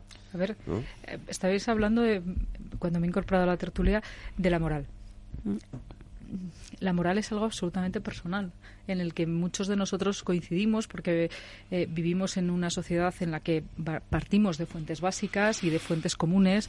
Eh, para nosotros toda la parte relacionada con el cristianismo, aunque no seamos cristianos, tiene un peso importante porque nos hemos criado en una sociedad eh, cristiana, porque España, eh, aunque desde el punto de vista legal sea laica, eh, su tradición y sus Obvio, tradiciones claro. no se pueden entender si no están vinculadas, está definido. Hay- si no están vinculadas al cristianismo. Para empezar, estamos, estamos ahora mismo, hemos celebrado hace dos días el nacimiento de Jesucristo. El problema viene cuando nosotros lo que estamos intentando es determinar con nuestra moral si algo es bueno o malo. según la moral cristiana, ¿eh? hay que, por ejemplo, hay que conceder el, el perdón. ¿no? El Si alguien te pide perdón, tú, tú tienes que perdonar, ¿no? Sí. Según la moral Pero cristiana. es que ellos bueno, no pero es que no han pedido perdón. no, no, o no sea, tienes, no tienes que. Según que la moral ni cristiana, siquiera la moral cristiana la podemos aplicar en de- este deberías caso. de pedir perdón. Es el pero justamente, Cristina, es, en lo que estoy intentando explicar es, es que si tú lo que, en lo que te basas es en criterios morales, los criterios morales son muy discutibles. Pero tú estás hablando de los criterios morales de la, de, de la moral cristiana. Y yo no, estoy hablando que de los criterios morales según- de cualquiera de los oyentes Claro. que están diciendo si eh, lo que ha pasado A en ver. Pamplona es algo Tú me estás ético o no es ético. eh, que, que no hay una un moral momento, objetiva, Cristina. vale, pero hay una cultura moral cristiana en España. No. Y según Es- esa que es- cultura que moral... es un- No, no, no. eso es un saliros, común- saliros, saliros del concepto cristiano de la moral. Es decir, porque si no, no, si no, no, si no es imposible. eh, eh, A mí no me gusta hay lo que una, ha pasado. Hay una cuestión, hay una cuestión que yo creo que la hemos repetido muchas veces aquí en la tertulia en estos días desde que se conoció esto, ¿no? Que es eh, que, quiero decir, Bildu es un partido legal, ¿vale? Esto no, no cabe es le- No legal, hay duda. no hay duda. Es un partido legal, está legitimado por los votos para estar en las instituciones, de esto tampoco hay duda. ¿Qué es lo que le, lo que le de- deslegitima en este caso el, el acuerdo al que ha podido llegar el PSOE con Bildu? Que Bildu no ha hecho el recorrido moral, ¿vale? El recorrido moral de la condena del terrorismo, de la no del no homenajear a los terroristas, de renegar del terrorismo y de eh, no llevar, obviamente, quiero decir, eh, esa, ese, ese, esa es la parte que es una moral, cosa, es una moral pública, en definitiva, no es una mirada, el no es una moral cristiana. ¿no? desde el punto de vista del PSOE, del votante del PSOE, hay un disenso moral contra todo lo que el socialismo había defendido y, y por todo lo que se había luchado durante décadas en, un- en un País Vasco y una Navarra asoladas por el terrorismo.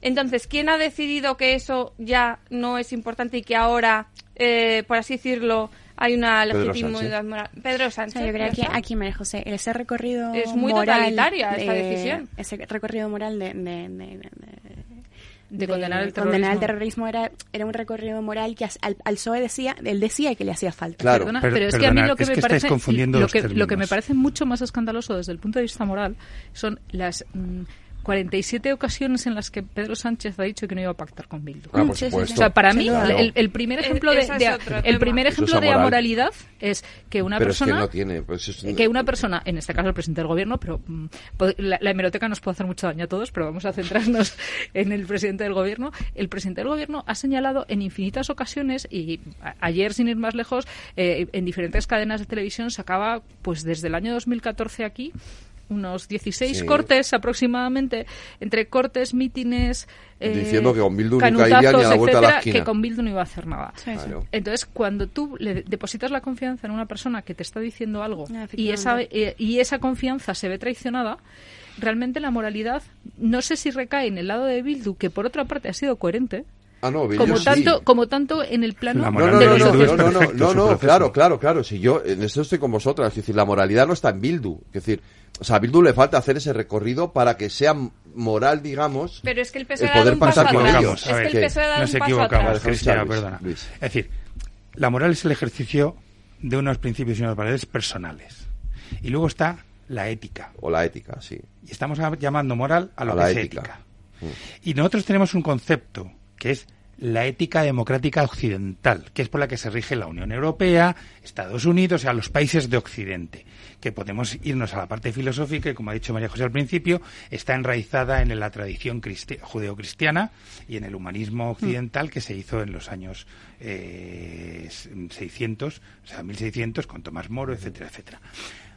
Pero la ética occidental actual política es la que está corrompiendo Sánchez con su actitud. Y lo que es peor, el colectivo socialista es el que se está corrompiendo, porque Sánchez ya sabemos que es amoral, no tiene, no tiene ética ni tiene moral. Me encantó el discurso que todos hemos escuchado y hemos viralizado de Carlos Alsina con el premio eh, periodístico que le dieron, que fue perfecto, ¿no? O sea, a nivel retórica y de contenido, además. O sea, pero Sánchez no lo vamos a cambiar, es lo que tenemos. Entonces, lo triste. no es lo que tenemos, no es lo que nos hemos dado, fíjate. Sí, sí, pero es lo que tenemos. O sea, es, la realidad. Lo han votado.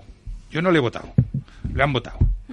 Y haciendo una cábala mm, completamente antiética democrática, consigue el poder, que es legal, pero que no es ético.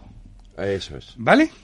O sea, eso no es discutible. Pero porque... Pero, eh, eh, perdona, porque si, si no, entonces, el problema está en que quien sustenta éticamente el poder amoral de un ser humano que se llama Sánchez es un colectivo muy grande que podría tener conciencia y no la tiene. ¿Por qué? Es la pregunta que yo me hago.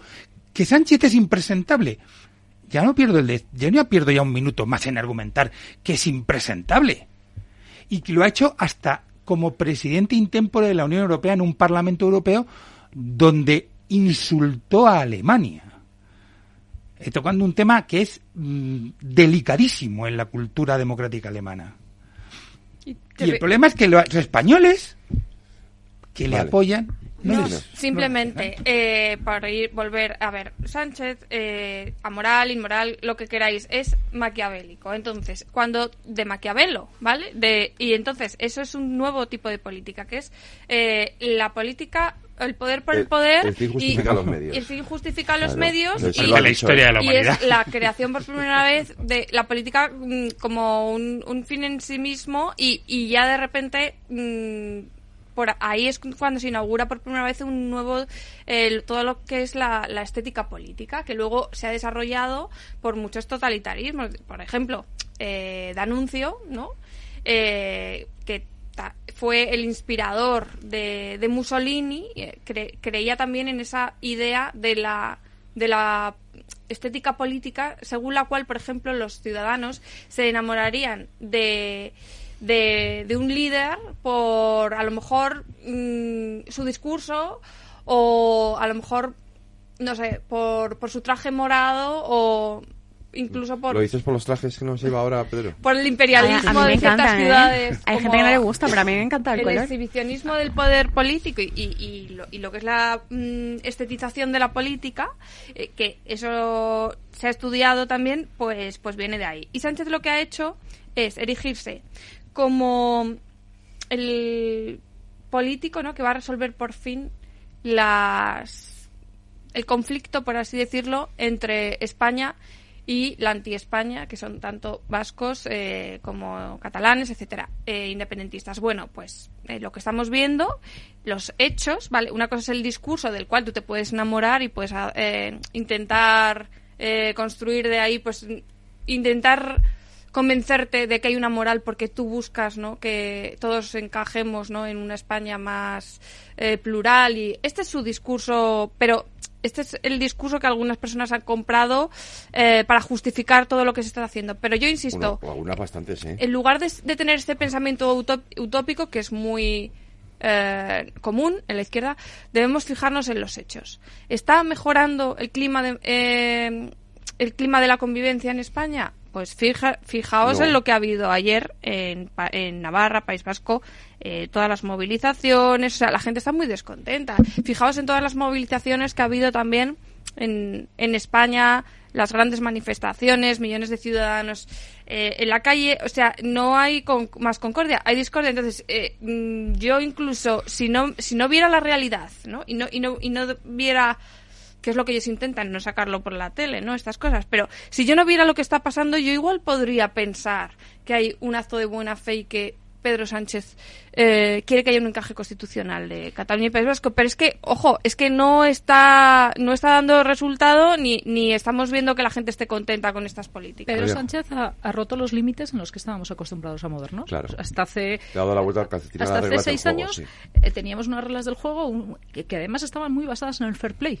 Tampoco estaban escritas, estaban basadas en... No, era la eh, costumbre, sí. Sí, Ujú. la costumbre en, en lo que se podía entender un, un cierto, insisto, un, un cierto fair play, un cierto, eh, bueno, pues tú sabes que esto no lo puedes hacer, yo sé que no lo puedo hacer y tampoco tenemos por qué dejarlo por escrito, porque al final los usos y costumbres nos llevan a esa, a esa situación. Desde que Sánchez ha empezado a ver que cuando traspasa los límites no tiene consecuencias, Claro. no tiene motivos para dejar de hacerlo. Y al final, el- para los humanos somos tan, tan simples en muchas ocasiones en los que mientras no tengamos un motivo para dejar de hacerlo, vamos a seguir haciéndolo. Y Sánchez ahora mismo no lo tiene, porque no lo ha encontrado en unas urnas que le hayan dicho mayoritariamente que no. No ha encontrado en unos socios que dicen yo contigo no quiero ir a ningún sitio, porque no hay más que ver, incluso cuando estamos hablando y nos hace a todos mucha gracia, pero en el fondo es un reflejo cuando nadie se fía de él y todo el mundo está diciendo yo quiero mediadores y yo quiero gente que venga y que dé fe y que eh, ponga blanco sobre negro lo que estamos hablando, de lo que estás hablando en realidad es yo no confío en, en la institución que es el presidente del gobierno. Y mientras Pero los eso españoles, a través de los cauces democráticos, cuidado, no- de ningún otro que no sean los cauces democráticos, no digamos, no queremos a este tipo de persona o a esta persona, porque tampoco creo que esto sea solo Sánchez, ¿eh? también hay un montón de, de mini Sánchez detrás eh, que, que co- que naturalmente generan un clima en el que todo esto se puede hacer, empezando por el superministro Bolaños y, y siguiendo por otros muchos. Mientras ellos no se den cuenta o mientras los españoles no seamos capaces de decir esto no queremos, las cosas van a seguir así. Es que no hay ningún motivo para que Sánchez deje de hacerlo. No, encuentra ningún rechazo. El rechazo en la calle, las manifestaciones en Ferraz que hemos tenido hace un mes o hace tres semanas, se han apagado por sí mismas. Sabe que solo es cuestión de aguantar el tipo. Es porque que nos cansaremos antes, porque la surgirá, del porque surgirá otra noticia y por tanto eh, eso al final pasará a segundo plano o ahora estaremos hablando de qué vamos a hacer en Nochevieja. A ver, sin duda. y eso y con lo que decía Luis, ¿no? Evidentemente, que es que mm, al final lo que no tiene ética o moral es una masa de personas que votan por Sánchez. Es que Sánchez no- está siendo muy inteligente, o sea, yo, yo creo que va- va- haremos balance de año, ¿no? Pero vamos, Estamos es en claro. ello.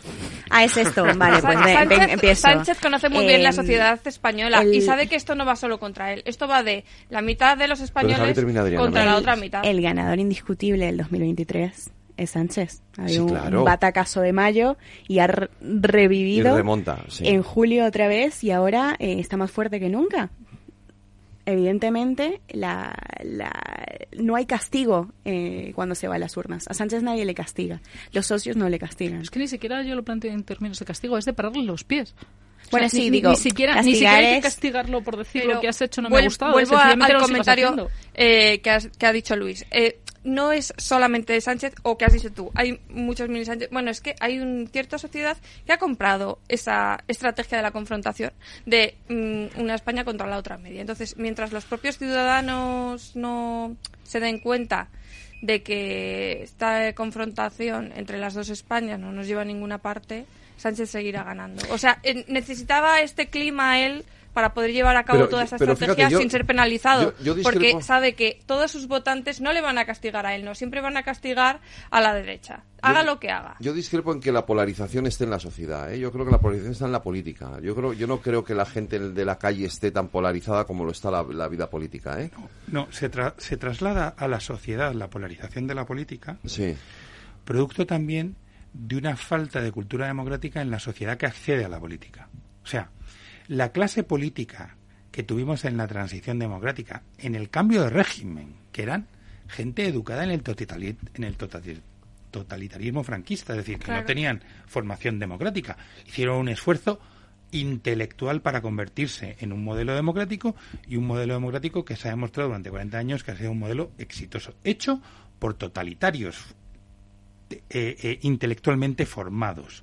Eso da a una clase política con una, una oposición en la clandestinidad, que eran cuatro del PSOE y, y 40 comunistas, que se, también se reconvierten intelectualmente gente preparada y hacen un- una transición, que son los gobiernos de Felipe González, donde oposición y gobierno, con sus discrepan- discrepancias, etcétera, construyen y consolidan un proceso democrático que tenemos en España.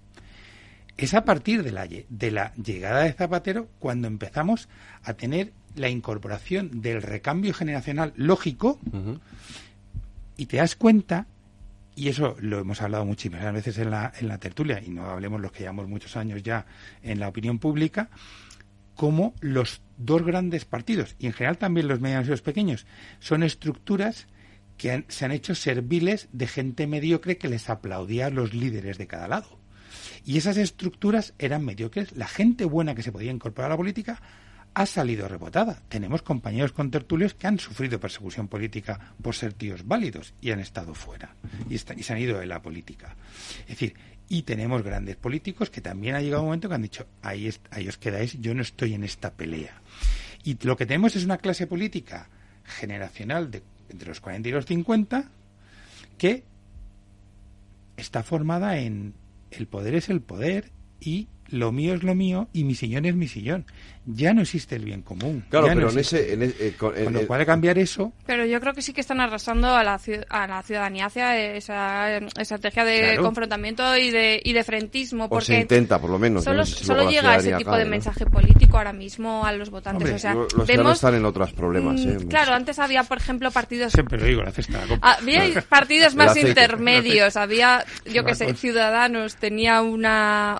No sé, había un político. Había bueno, y volverá a tener las vanidades de todos los partidos políticos. Y es que y, de hecho no, no te digo que Fijo no haya intentado también hacer una política más centrista, pero bueno, al final lo que está funcionando... Le sale, por, le sale por la derecha, con perdón, la presidenta de, la Comunidad de Madrid, y es que, es que ayer salió Fijo. Eh, joder, o sea, déjale es que. Si, decir, si hablamos de un ganador de la izquierda, por supuesto, Pedro Sánchez es el, ganador, pero si tenemos que hablar de una ganadora eh, dentro de la derecha, es Isabel vale, Díaz Ayuso. Porque ha consolidado también su modelo económico en Madrid y, su alternativa. Sí, o sea, hay un proyecto alternativo en España que es el modelo de la Comunidad pero, de Madrid. Cristina, si tú tienes un líder de tu partido que es el candidato y que es el va a salir un ayer era sí, jueves, a hacer su discurso de la balance del año, coño, no le sabotees con perdón, el eh, tema, eh, déjale, sí, ¿eh? pero no, no, no, no salgas tú diciendo la barbaridad más grande para que te llevante todos los titulares. ¿eh? pero es que en general. al final esto, esta es la estrategia que se está haciendo y, y que también hace el Partido Socialista. Y, y ayer no, el Partido mismo... Socialista no se lo hacen a Pedro. Bueno, solo paje alguna vez, pero poco más ya está. No se lo hacen a Pedro. Sánchez, y si se, lo hacen un poquito, el que se lo hace ¿eh? se lo que le corta los pies. Ayer pues Cuando se lo hace. Ah. Ayer al final del día se hablaba más de fregar escaleras que del pacto de, la moción de Es que ya le vale a la Ibarrola, con perdón. Sí, pero ¿por qué, no, ¿por qué los socialistas no condenan el terrorismo con, con la misma vehemencia con la que critican el clasismo? Que sí, que esto, es anecdótico. Pero eso, aparte, eso sí que es más anecdótico. Esa es la parte más, si me apuras, de la, de la ausencia de ética o de Además, todo, se pueden criticar las dos cosas. Pero es que no podemos pero pero hay que ser, no hay que ser pro-terrorista, igual que no hay que ser clasista. No, no, no. No podemos entender una sociedad lo que me parece es que es tonta. Es decir, ¿cómo se te ocurre decir eso en una circunstancia semejante? O sea, bueno, bueno, no es tonta, refleja lo que piensa. Ya, Vamos claro. a ver, eso, eso sí. para empezar. Claro, eso es lo triste, cuando, cuando sí. estás... Le acaban de hacer una moción de censura. Bueno, ya, hombre, pero cuando estás... Eh, y luego de repente enterado, lo que te sale es lo que realmente toda la izquierda diciendo que Evidentemente, que pero además esa frase, esa ah, frase ah, no, no, no, no, sí, perdona. Ayer no había nadie en Twitter, nadie. Todo, el mundo tuvo una madre. Todo el mundo ha tenido alguien en su familia mundial que ha en fregar escaleras o es que no sé. Pero fíjate, la sociedad española tampoco se puede entender eh, coincidíamos en que hay cronológicamente un hito que es la llegada de Zapatero, pero es que está, con la llegada de Zapatero está la llegada de Internet, la llegada de las redes sociales y la llegada de nuevas formas de informarnos. Y ahí es donde yo creo que la sociedad no ha sabido madurar y todavía no hemos sabido incorporar con un espíritu crítico real las cosas que están pasando y, cuáles son las consecuencias que eso tiene. Y aquí, por, y por tanto, cuando no tenemos, carecemos de ese espíritu crítico, nos volvemos manipulables. Y el problema es que nos hemos vuelto muy manipulables y simplemente el que mejor nos manipula es al final el que se lleva la tostada.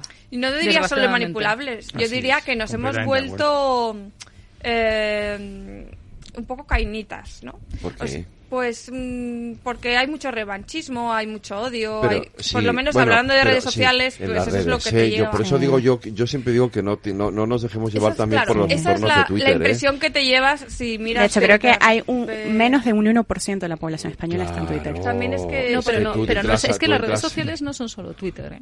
O sea, Twitter, no, es, Twitter es para nosotros. No, no, vivimos, vale, no. vivimos en un microcosmos y, en un microentorno. Pero tú estás en TikTok. Em, de incógnito. Vale, yo estoy, eh, y en Instagram, y, y yo no veo ahí la misma, y no estoy de incógnito, y no veo el mismo, la misma agresividad ni el mismo nivel de, de que hay en Twitter. O sea, pero, por los perfiles. Pero lo, ves desde, pero lo ves desde el punto de vista de un político y aquí de lo que estamos hablando es de cuál es tu capacidad de manipular. Sí, entonces. En, tu, capacidad de manipular no tienes por qué tener un tema político directamente ni tienes por qué hablar. A mí, a mí me llamó sociales... mucho la atención eh, estos días, desde ayer, que lleva el colectivo feminista protestando por la nueva directora, del Instituto de Igualdad del, Instituto de la Mujer. Perdona, pero es que estamos volviendo a algo muy propio de las dictaduras, que es a las clasificaciones morales de las personas. Una persona puede hacer las declaraciones que quiera, eh, puede tener una opinión totalmente personal y luego ser una magnífica profesional que desarrolle su trabajo. Sí, bueno. Entonces, separar a la cuando, persona- cuando Sí, no somos capaces, cuando no somos capaces de separar esto y Ya se ha cuando no- manifestado y- el Ministerio de Igualdad. y cuando no somos capaces de decir es que las opiniones de una persona son una cosa y tu capacidad profesional y tu capacidad para relacionarte con la sociedad es otra, al final estamos entrando en lo que lo que antes eh, Cristina llamaba cainita, en ese odio porque simplemente Claro, no es lo que yo sí, quiero que pase. Y que yo quiera que pase no es relevante. Eso es es el relevante si el trabajo lo hace bien o mal. Entonces, vivimos en una sociedad absolutamente individualista en la que no concedemos que si algo no lo hacemos nosotros o no está hecho como nosotros queremos que se haga, pueda ser bueno. Y Mm. para eso necesitamos una Bueno, formación cuesta y mucho una lo educación que- muchísimo más importante cuesta, de la que estamos cuesta teniendo. mucho separar al- el arte del artista, ¿eh? sobre todo en, en política. Yo, yo yo creo Mirar que- a Gerard Depardieu, la que le están montando en Francia por una por un caso de unas acusaciones que no han sido demostradas.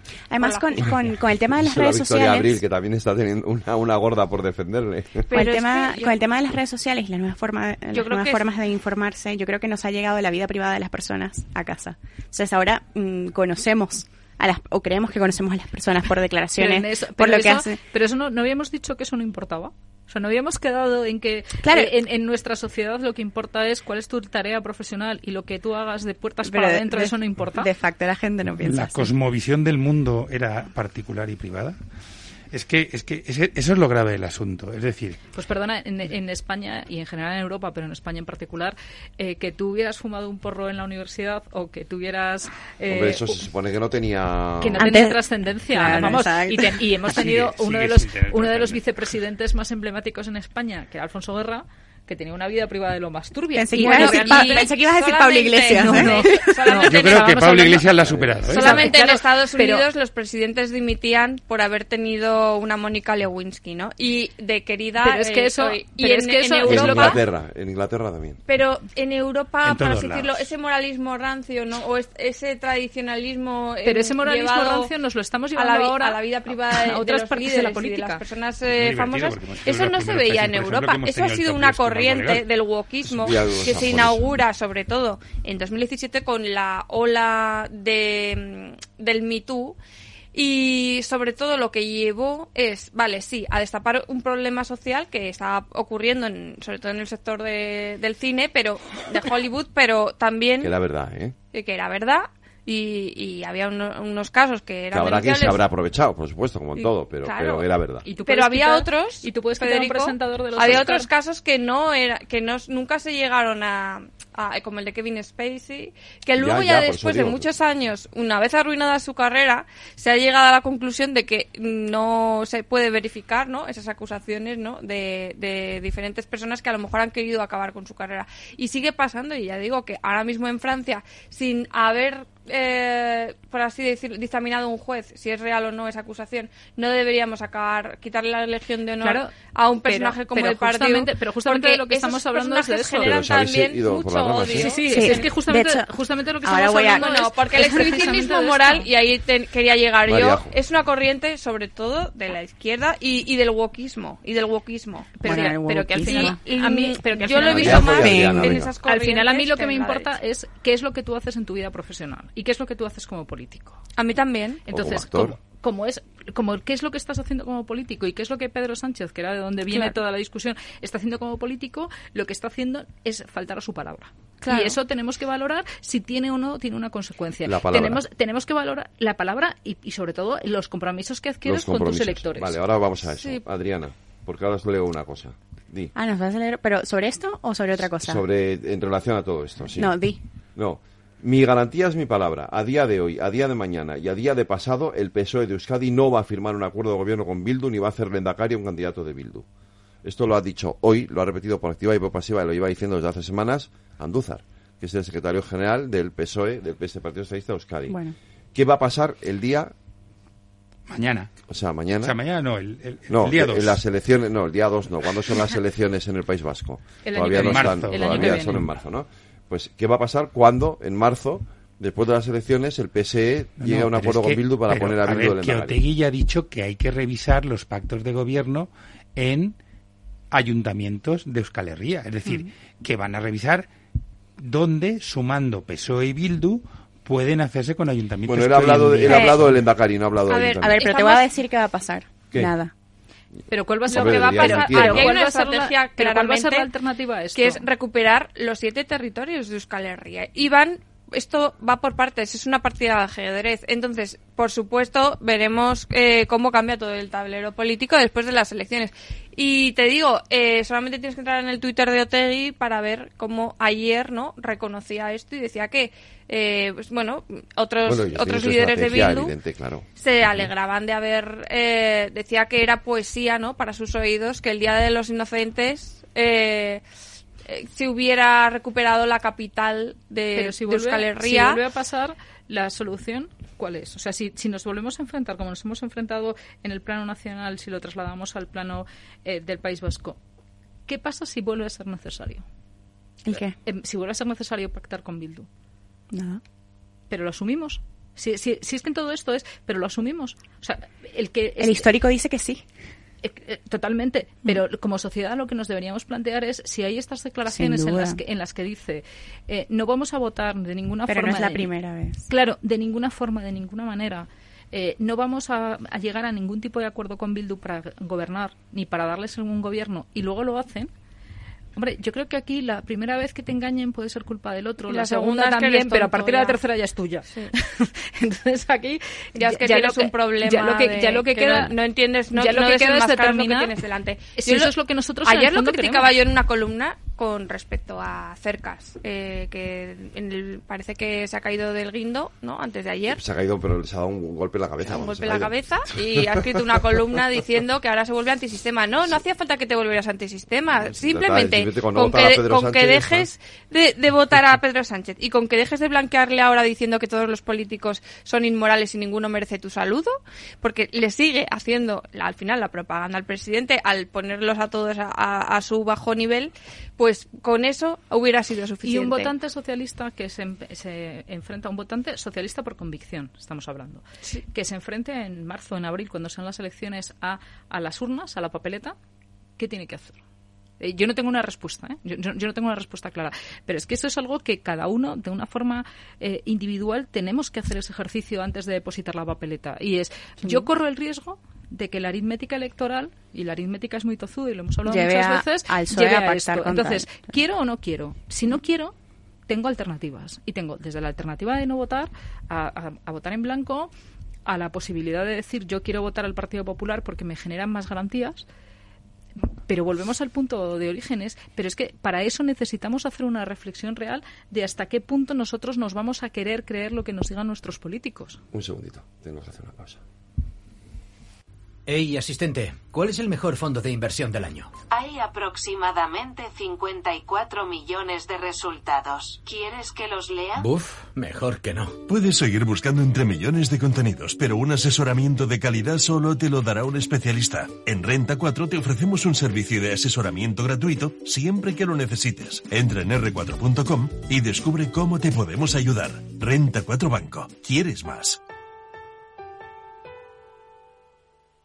Lauri, decidido. La despedida la hacemos en Gandía. Prepara el bikini. Lauri, que en Gandía vive el ex de Jesse. Que nos vamos a Málaga. Lauri, que no. Que dan mal tiempo. A Bilbao. Pinchos y party. Lauri, una cosita. Que al final es despedida conjunta. Te hago administradora del grupo que no puedo más. En Renfe tenemos más de 1500 destinos para que siempre puedas llegar a donde quieras llegar. Nadie te da más. No todos los trenes son como Renfe. Renfe, tu tren.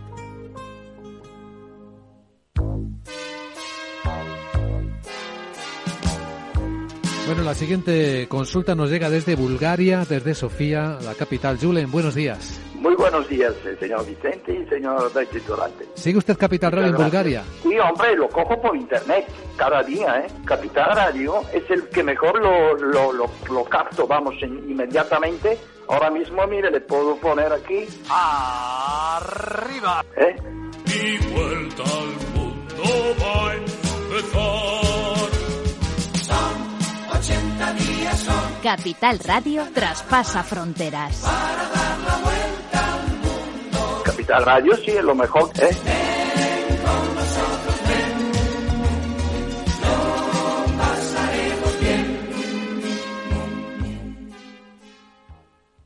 Este es un mensaje para todos los oyentes de radio y es solo para decir gracias. Gracias por dedicarnos tres horas cada día. Gracias por escucharnos en casa, en el coche, en el trabajo, en un móvil o donde sea, en directo o en podcast. Gracias por tu fidelidad, porque gracias a ti, la radio sigue siendo un gran medio, el más creíble, en el que más confías y el que mejor te informa y entretiene. El medio del día a día, de la actualidad al instante y que te acompaña siempre estés donde estés. Radio Value, la Asociación de Radios Comerciales te da gracias a ti. ¿Qué es ir más allá?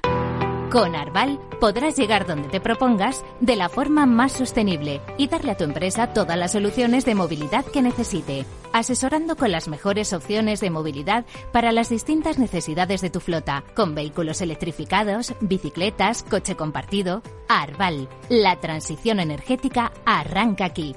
Más información en arval.es.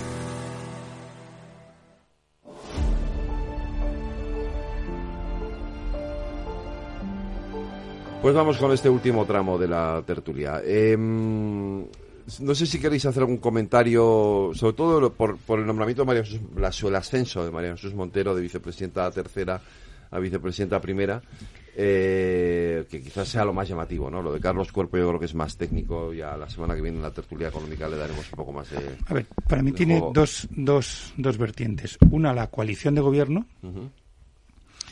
donde a Yoli no la mueves, la dejas en su sitio, porque además tiene una... Evidente, sí, pero tiene una guerra interna con Podemos que tiene que solventar. Sí. Y no lo están manejando bien. Y personalmente creo que les va a pasar factura, es decir, que la estructura territorial que tiene Podemos todavía es suficientemente fuerte como para hacerles daño y lo que no sé es hasta cuándo están dispuestos a hacerse daño mutuamente frente a las europeas y las próximas autonómicas que hay en España. Mira, en Galicia ya la que tiene montada. Claro. Y luego la segunda, la segunda derivada es una declaración de intenciones del Partido Socialista de quién va a ser el puching ball de contra la oposición. O sea, lo, lo era ya y ahora encima le das la autoridad. O sea, que es que es muy simple la lectura, ¿no? Que es una persona cualificada para hacerlo, pues, o sea, que es adecuado dentro del equipo de gobierno que sea ella la vicepresidenta primera en, frente al resto de, de, no sé cuántos ministros, porque ya es que no, no lo sé, ya me torturan no sé cuántos tenemos.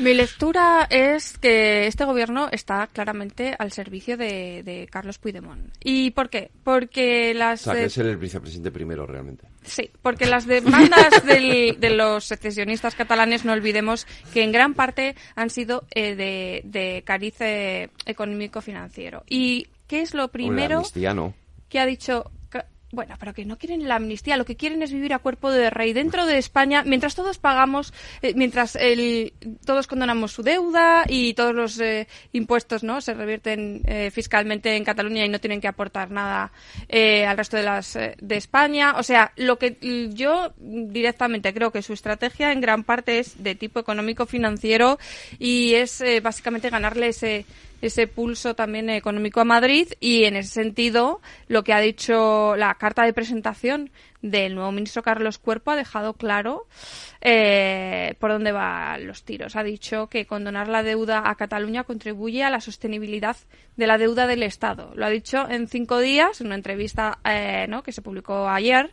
Y bueno, pues con esta carta de presentación, ¿qué nos está diciendo? Que el, el Ministerio de Economía eh, está eh, básicamente abierto de piernas ante el secesionismo catalán, que van a condonar la deuda, que van a dar todas las, eh, las solicitudes que han hecho, que son no solo condonación de deuda, sino reforma ¿no? Del, de la financiación autonómica y va a ser, pues, sexo consentido, me temo. Entonces, el, el ascenso de ¿eh? el ascenso de María Jesús, pues sí, es relevante, pero también eh, creo que no que no nos estamos dando cuenta aquí de que, de que tenemos un gobierno al servicio de Puigdemont. A ver, sin duda, yo creo que la vicepresidenta primera es María Jesús Montero, no Carlos Puigdemont. Eh, pero sobre esto creo que me quedo con la lectura de Luis, porque Eh, evidentemente, Nadia Calviño ha sabido, ha sabido llevar muy bien la, el pulso con Podemos. Yo creo que, ha sabido plantarle cara a, a Yolanda Díaz. Era, una persona que había entrado con un perfil técnico y que a medida que avanzaba la legislatura ha ganado peso en su, su perfil o su lado político. Eh, yo también creo, porque se dice que Nadia en sus círculos cercanos eh, quería salir, no, no quería ser parte del gobierno de, de la amnistía. Ella había tenido varias intentonas eh, y yo creo que va a estar en el lugar adecuado. Creo que Carlos Cuerpo eh, es un perfil adecuado, pero que Sánchez no ha encontrado el perfil necesario para la vicepresidencia. Es decir, mm, quiero decir que eh, del, del como ministro de Economía. O sea, por eso ha puesto a María Jesús Montero. A eso quiero decir. O sea, no ha encontrado o no ha querido poner un ministro de Economía que tuviera también un lado político que le pudiera hacer frente a Yolanda Díaz. O sea, no, no hay forma de Y que Carlos mismo. Cuerpo pueda... Bueno, claro, porque evidentemente uno quiere... La gente dice, no, bueno, este es un perfil que esperamos que no se corrompa. Vamos a ver si está ahí es por algo. Corrompa. Vamos. No, es, Eh, ponen un perfil tecnocrático No, que pero- saben que pero va a obedecer todas las órdenes que- del Ministerio de la Lo que se Presidencia. transmite hoy o lo que dicen las fuentes, porque claro, esto ya es todo muy relativo, ¿no? Es que ha habido varios noes.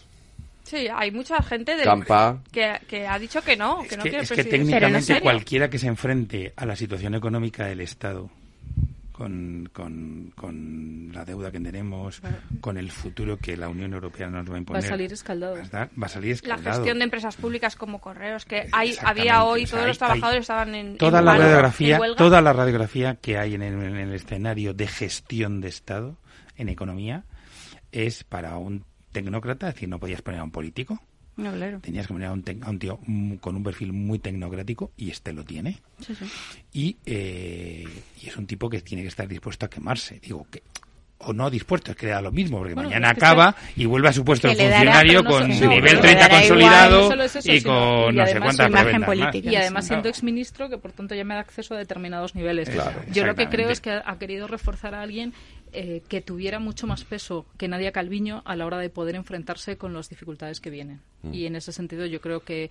eh, Más peso que nadie en qué? Montero Sí. eh, se Ah, ata mejor Montero. los machos. Vale, vale, se ata mejor los machos y es capaz de, de ponerse más, más política conflictos que Nadia, sí. y es más Sin capaz duda. de enfrentarse a las dificultades desde las una política negociaciones pura. desde las negociaciones con las comunidades autónomas hasta con, con Sumar Yo te digo que con Yolanda él no va a poder va a psicológicamente con de- Yolanda Díaz. Él no, la que va a poder es La que va a poder es Claro, por eso está de vicepresidenta Ah, sí. primero. Entonces lo que, ha hecho, lo que ha hecho ha sido reforzarse, reforzarse él diciendo yo me pongo de lado, me dedico a la política internacional, me dedico a hacer no sé qué y aquí voy a dejar fajándose a Ah, dos mujeres y además a dos y, y Montero es muy dura, es muy dura negociando, es muy dura a la hora de hacer presupuestos, es muy dura a la hora de llegar a acuerdos y creo que eso le va a suponer a Sánchez una fortaleza a la hora de que no sea él mismo quien tenga que asumir Carlos muchas de las es un cosas. técnico, va a hacer su trabajo. Y ahora. Sánchez tiene a Montero en Ferraz y tiene a Montero en Moncloa. Claro, no, es que de hecho, fijaros, la dual, lo, tiene a Montero en Ferraz y a Montero en Moncloa, tiene a Pilar Alegría en Ferraz y a Pilar Alegría en Moncloa. Quiero decir, eh, está esa simbiosis, Bueno, que ya se eso, habla- eso esa una estructura de simbiosis un partido, partido, del tamaño del partido del Partido gobierno le puede pasar sí, le puede pasar claro, factura es que ¿eh? eso es eso es eso lo digo por eso porque Ah. porque porque esa simbiosis gobierno partido puede acabar pasándole factura al partido no Al partido. no al gobierno sino al partido efectivamente Pero es Ese que yo creo que al partido perdiendo. no le interesa absolutamente nada. no no le da igual si O sea, solo le el interesa al partido le interesa claro, absolutamente ¿no? nada. El partido es un mal necesario con el que tiene que, que tiene que gestionar. Herramienta. Pero además un mal necesario. O sea, no- no- como herramienta es, si tú pudiera tener otra herramienta, también ha- haría uso de ella. ¿eh? No tiene ninguna vocación socialista, ninguna No. vocación de perpetuar el partido, ninguna vocación de ver cuál va a ser el relevo. Y por tanto está haciendo uso del partido y está haciendo uso del partido en. Se ha cargado todas las estructuras intermedias y existe la cúpula.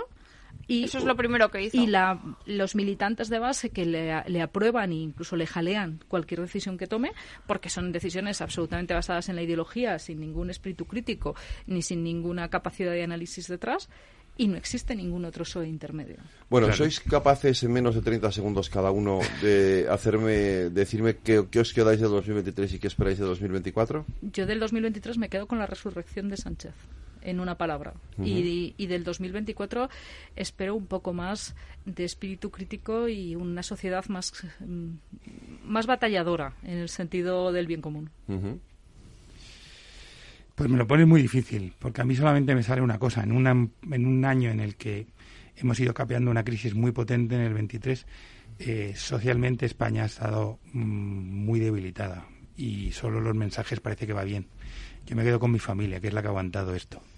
Y en el 24, pues espero de verdad, como decía María José, que España recupere sentido crítico. No quiero que piensen como yo, quiero que tengan sentido crítico. Quiero que piensen. quiero que piensen. Que, ya piensen. Lo, que, piensen lo que quieran, pero que piensen. Uf, eso es pedir mucho para 2024, me parece a mí, ¿no, Cristina? Yo, a ver, que de 2023 eh, creo que ha sido un año duro, eh, políticamente muy exhaustivo, porque bueno, yo he seguido desde dos diarios, pues todos los las elecciones, estamos estamos agotados, estamos. Eh, yo creo que tenemos que dejar de un lado para el año que viene eh, la hipocresía y sobre todo el eh, lo que estábamos hablando al principio de la tertulia, esta controversia, ¿no? Frentista, izquierda, derecha, que es muy oportuna para, para que Pedro Sánchez siga con su estrategia del muro, ¿no? Y, y, y siga haciendo, tenga carta blanca, ¿no? Para poder seguir haciendo todas las fechorías que, que quiera las próximas elecciones después de las negociaciones eh, que haya ¿no? en País Vasco y, Cataluña también veremos algunos cambios importantes y en este sentido eh, quiero pedir a los votantes pues que antes de depositar la, papeleta que piensen, ¿no? que piensen y que hagan un repaso del 2023 todos queremos lo mismo que piensen con lo que me quedo, me quiero quedar con el regreso de Feijó. Ah, bueno, el regreso, la, la bajada de Feijó. la bajada de Feijó de Galicia a Madrid me ha parecido un momentazo eh, un momentazo que además habíamos eh, augurado aquí en algún momento hace años y yo, yo, yo, creo que ha sido muy bueno para el Partido Popular, no, no, no ha cuajado, pero ha sido bueno para el Partido Popular. Con lo que no me quiero quedar del 2023 es con el 110% del déficit público, con eso no me quiero quedar, no me quiero quedar con el, el 3.2% de inflación, no me quiero quedar con eso. ¿qué le pides? Para 2000, a ver, bueno, no sé qué le pido, pero va a ser un año muy intenso. Tenemos tres elecciones eh, y, yo creo que vamos a tener mucho de qué hablar aquí. Bueno, pues nosotros aquí os hemos dejado un regalo para vosotros y para todos los oyentes. Vino Sofía Torres para hacer este regalo solo para los tertulianos y este fue el resultado.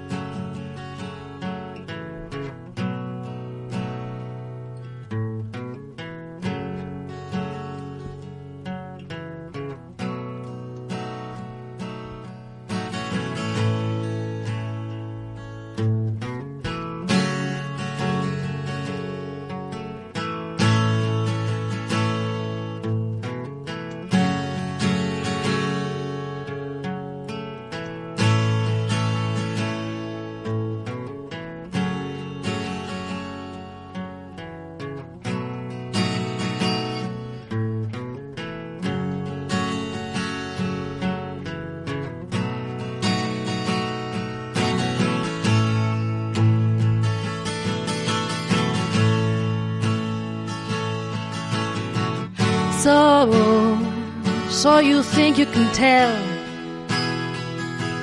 heaven from hell, blue skies from pain.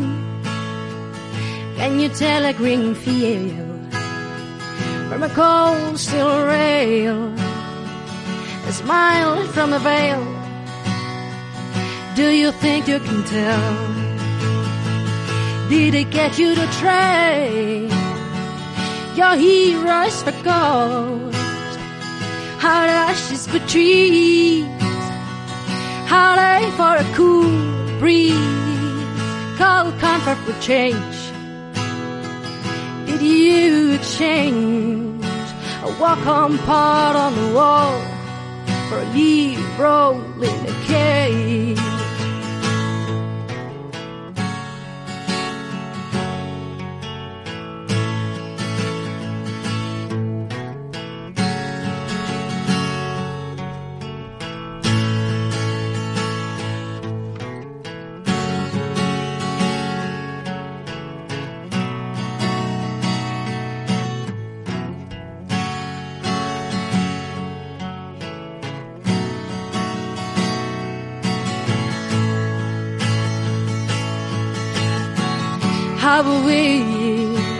I wish you were here. We just two lost souls swimming in a fishbowl, year after year, running over the same old ground. But how we found same old fears. Wish you were here.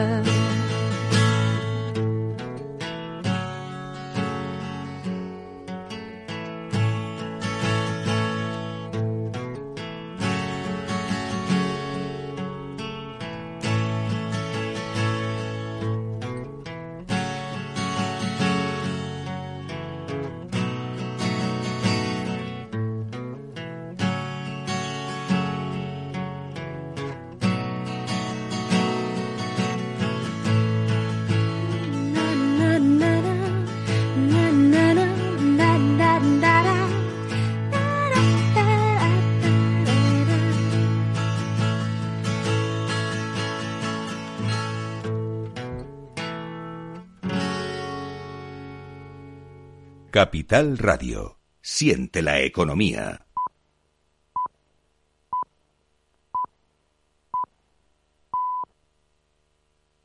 Para personas inquietas, Capital Radio.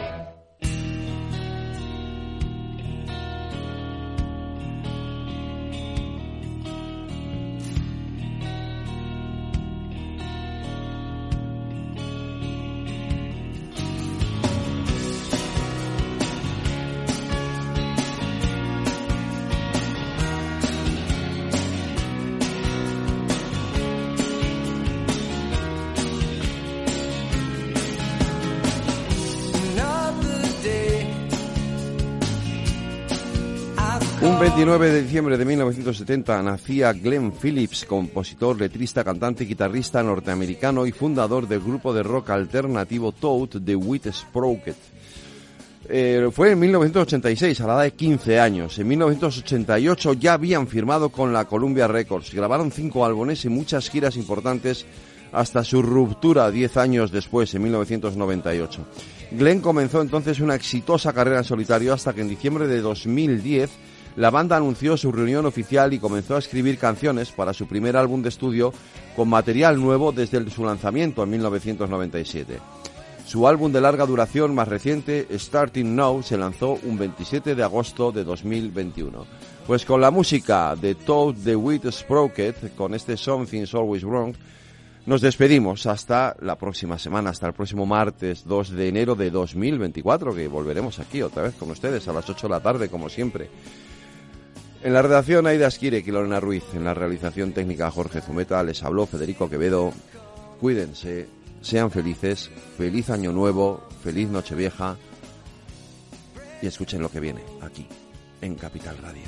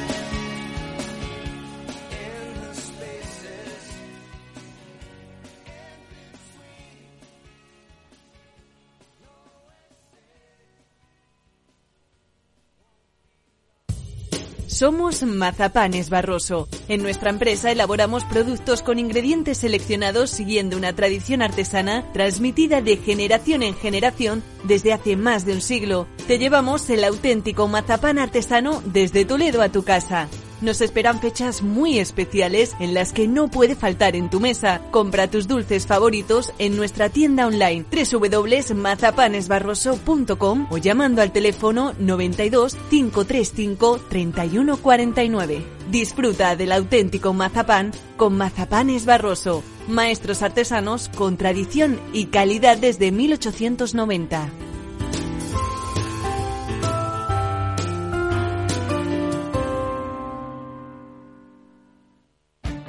Esto te estás perdiendo si no escuchas a Rocío Arbiza en Mercado Abierto. Mario Waits, profesor de ESIC y ex consejero del Fondo Monetario Internacional. llueve sobre mojado, porque antes del conflicto ya el tema de la política monetaria venía muy expansiva, lo que llamamos nosotros la fiesta party pachanga en el Banco Mundial, emitir mucho dinero, y ya llevamos mucho tiempo, con lo cual veníamos con una inflación altísima antes del conflicto. Imagínense que a partir de ahora, con la subida de la energía, yo siempre explico a mis alumnos que si hay algo que afecta muchísimo la inflación es el petróleo, ¿no? Porque afecta al transporte y afecta a todos los derivados, ¿no? Fertilizantes, plásticos, pintura. O sea que si sube el precio del pollo no pasa nada, pero si sube el precio del petróleo sí. Mercado Abierto con Rocío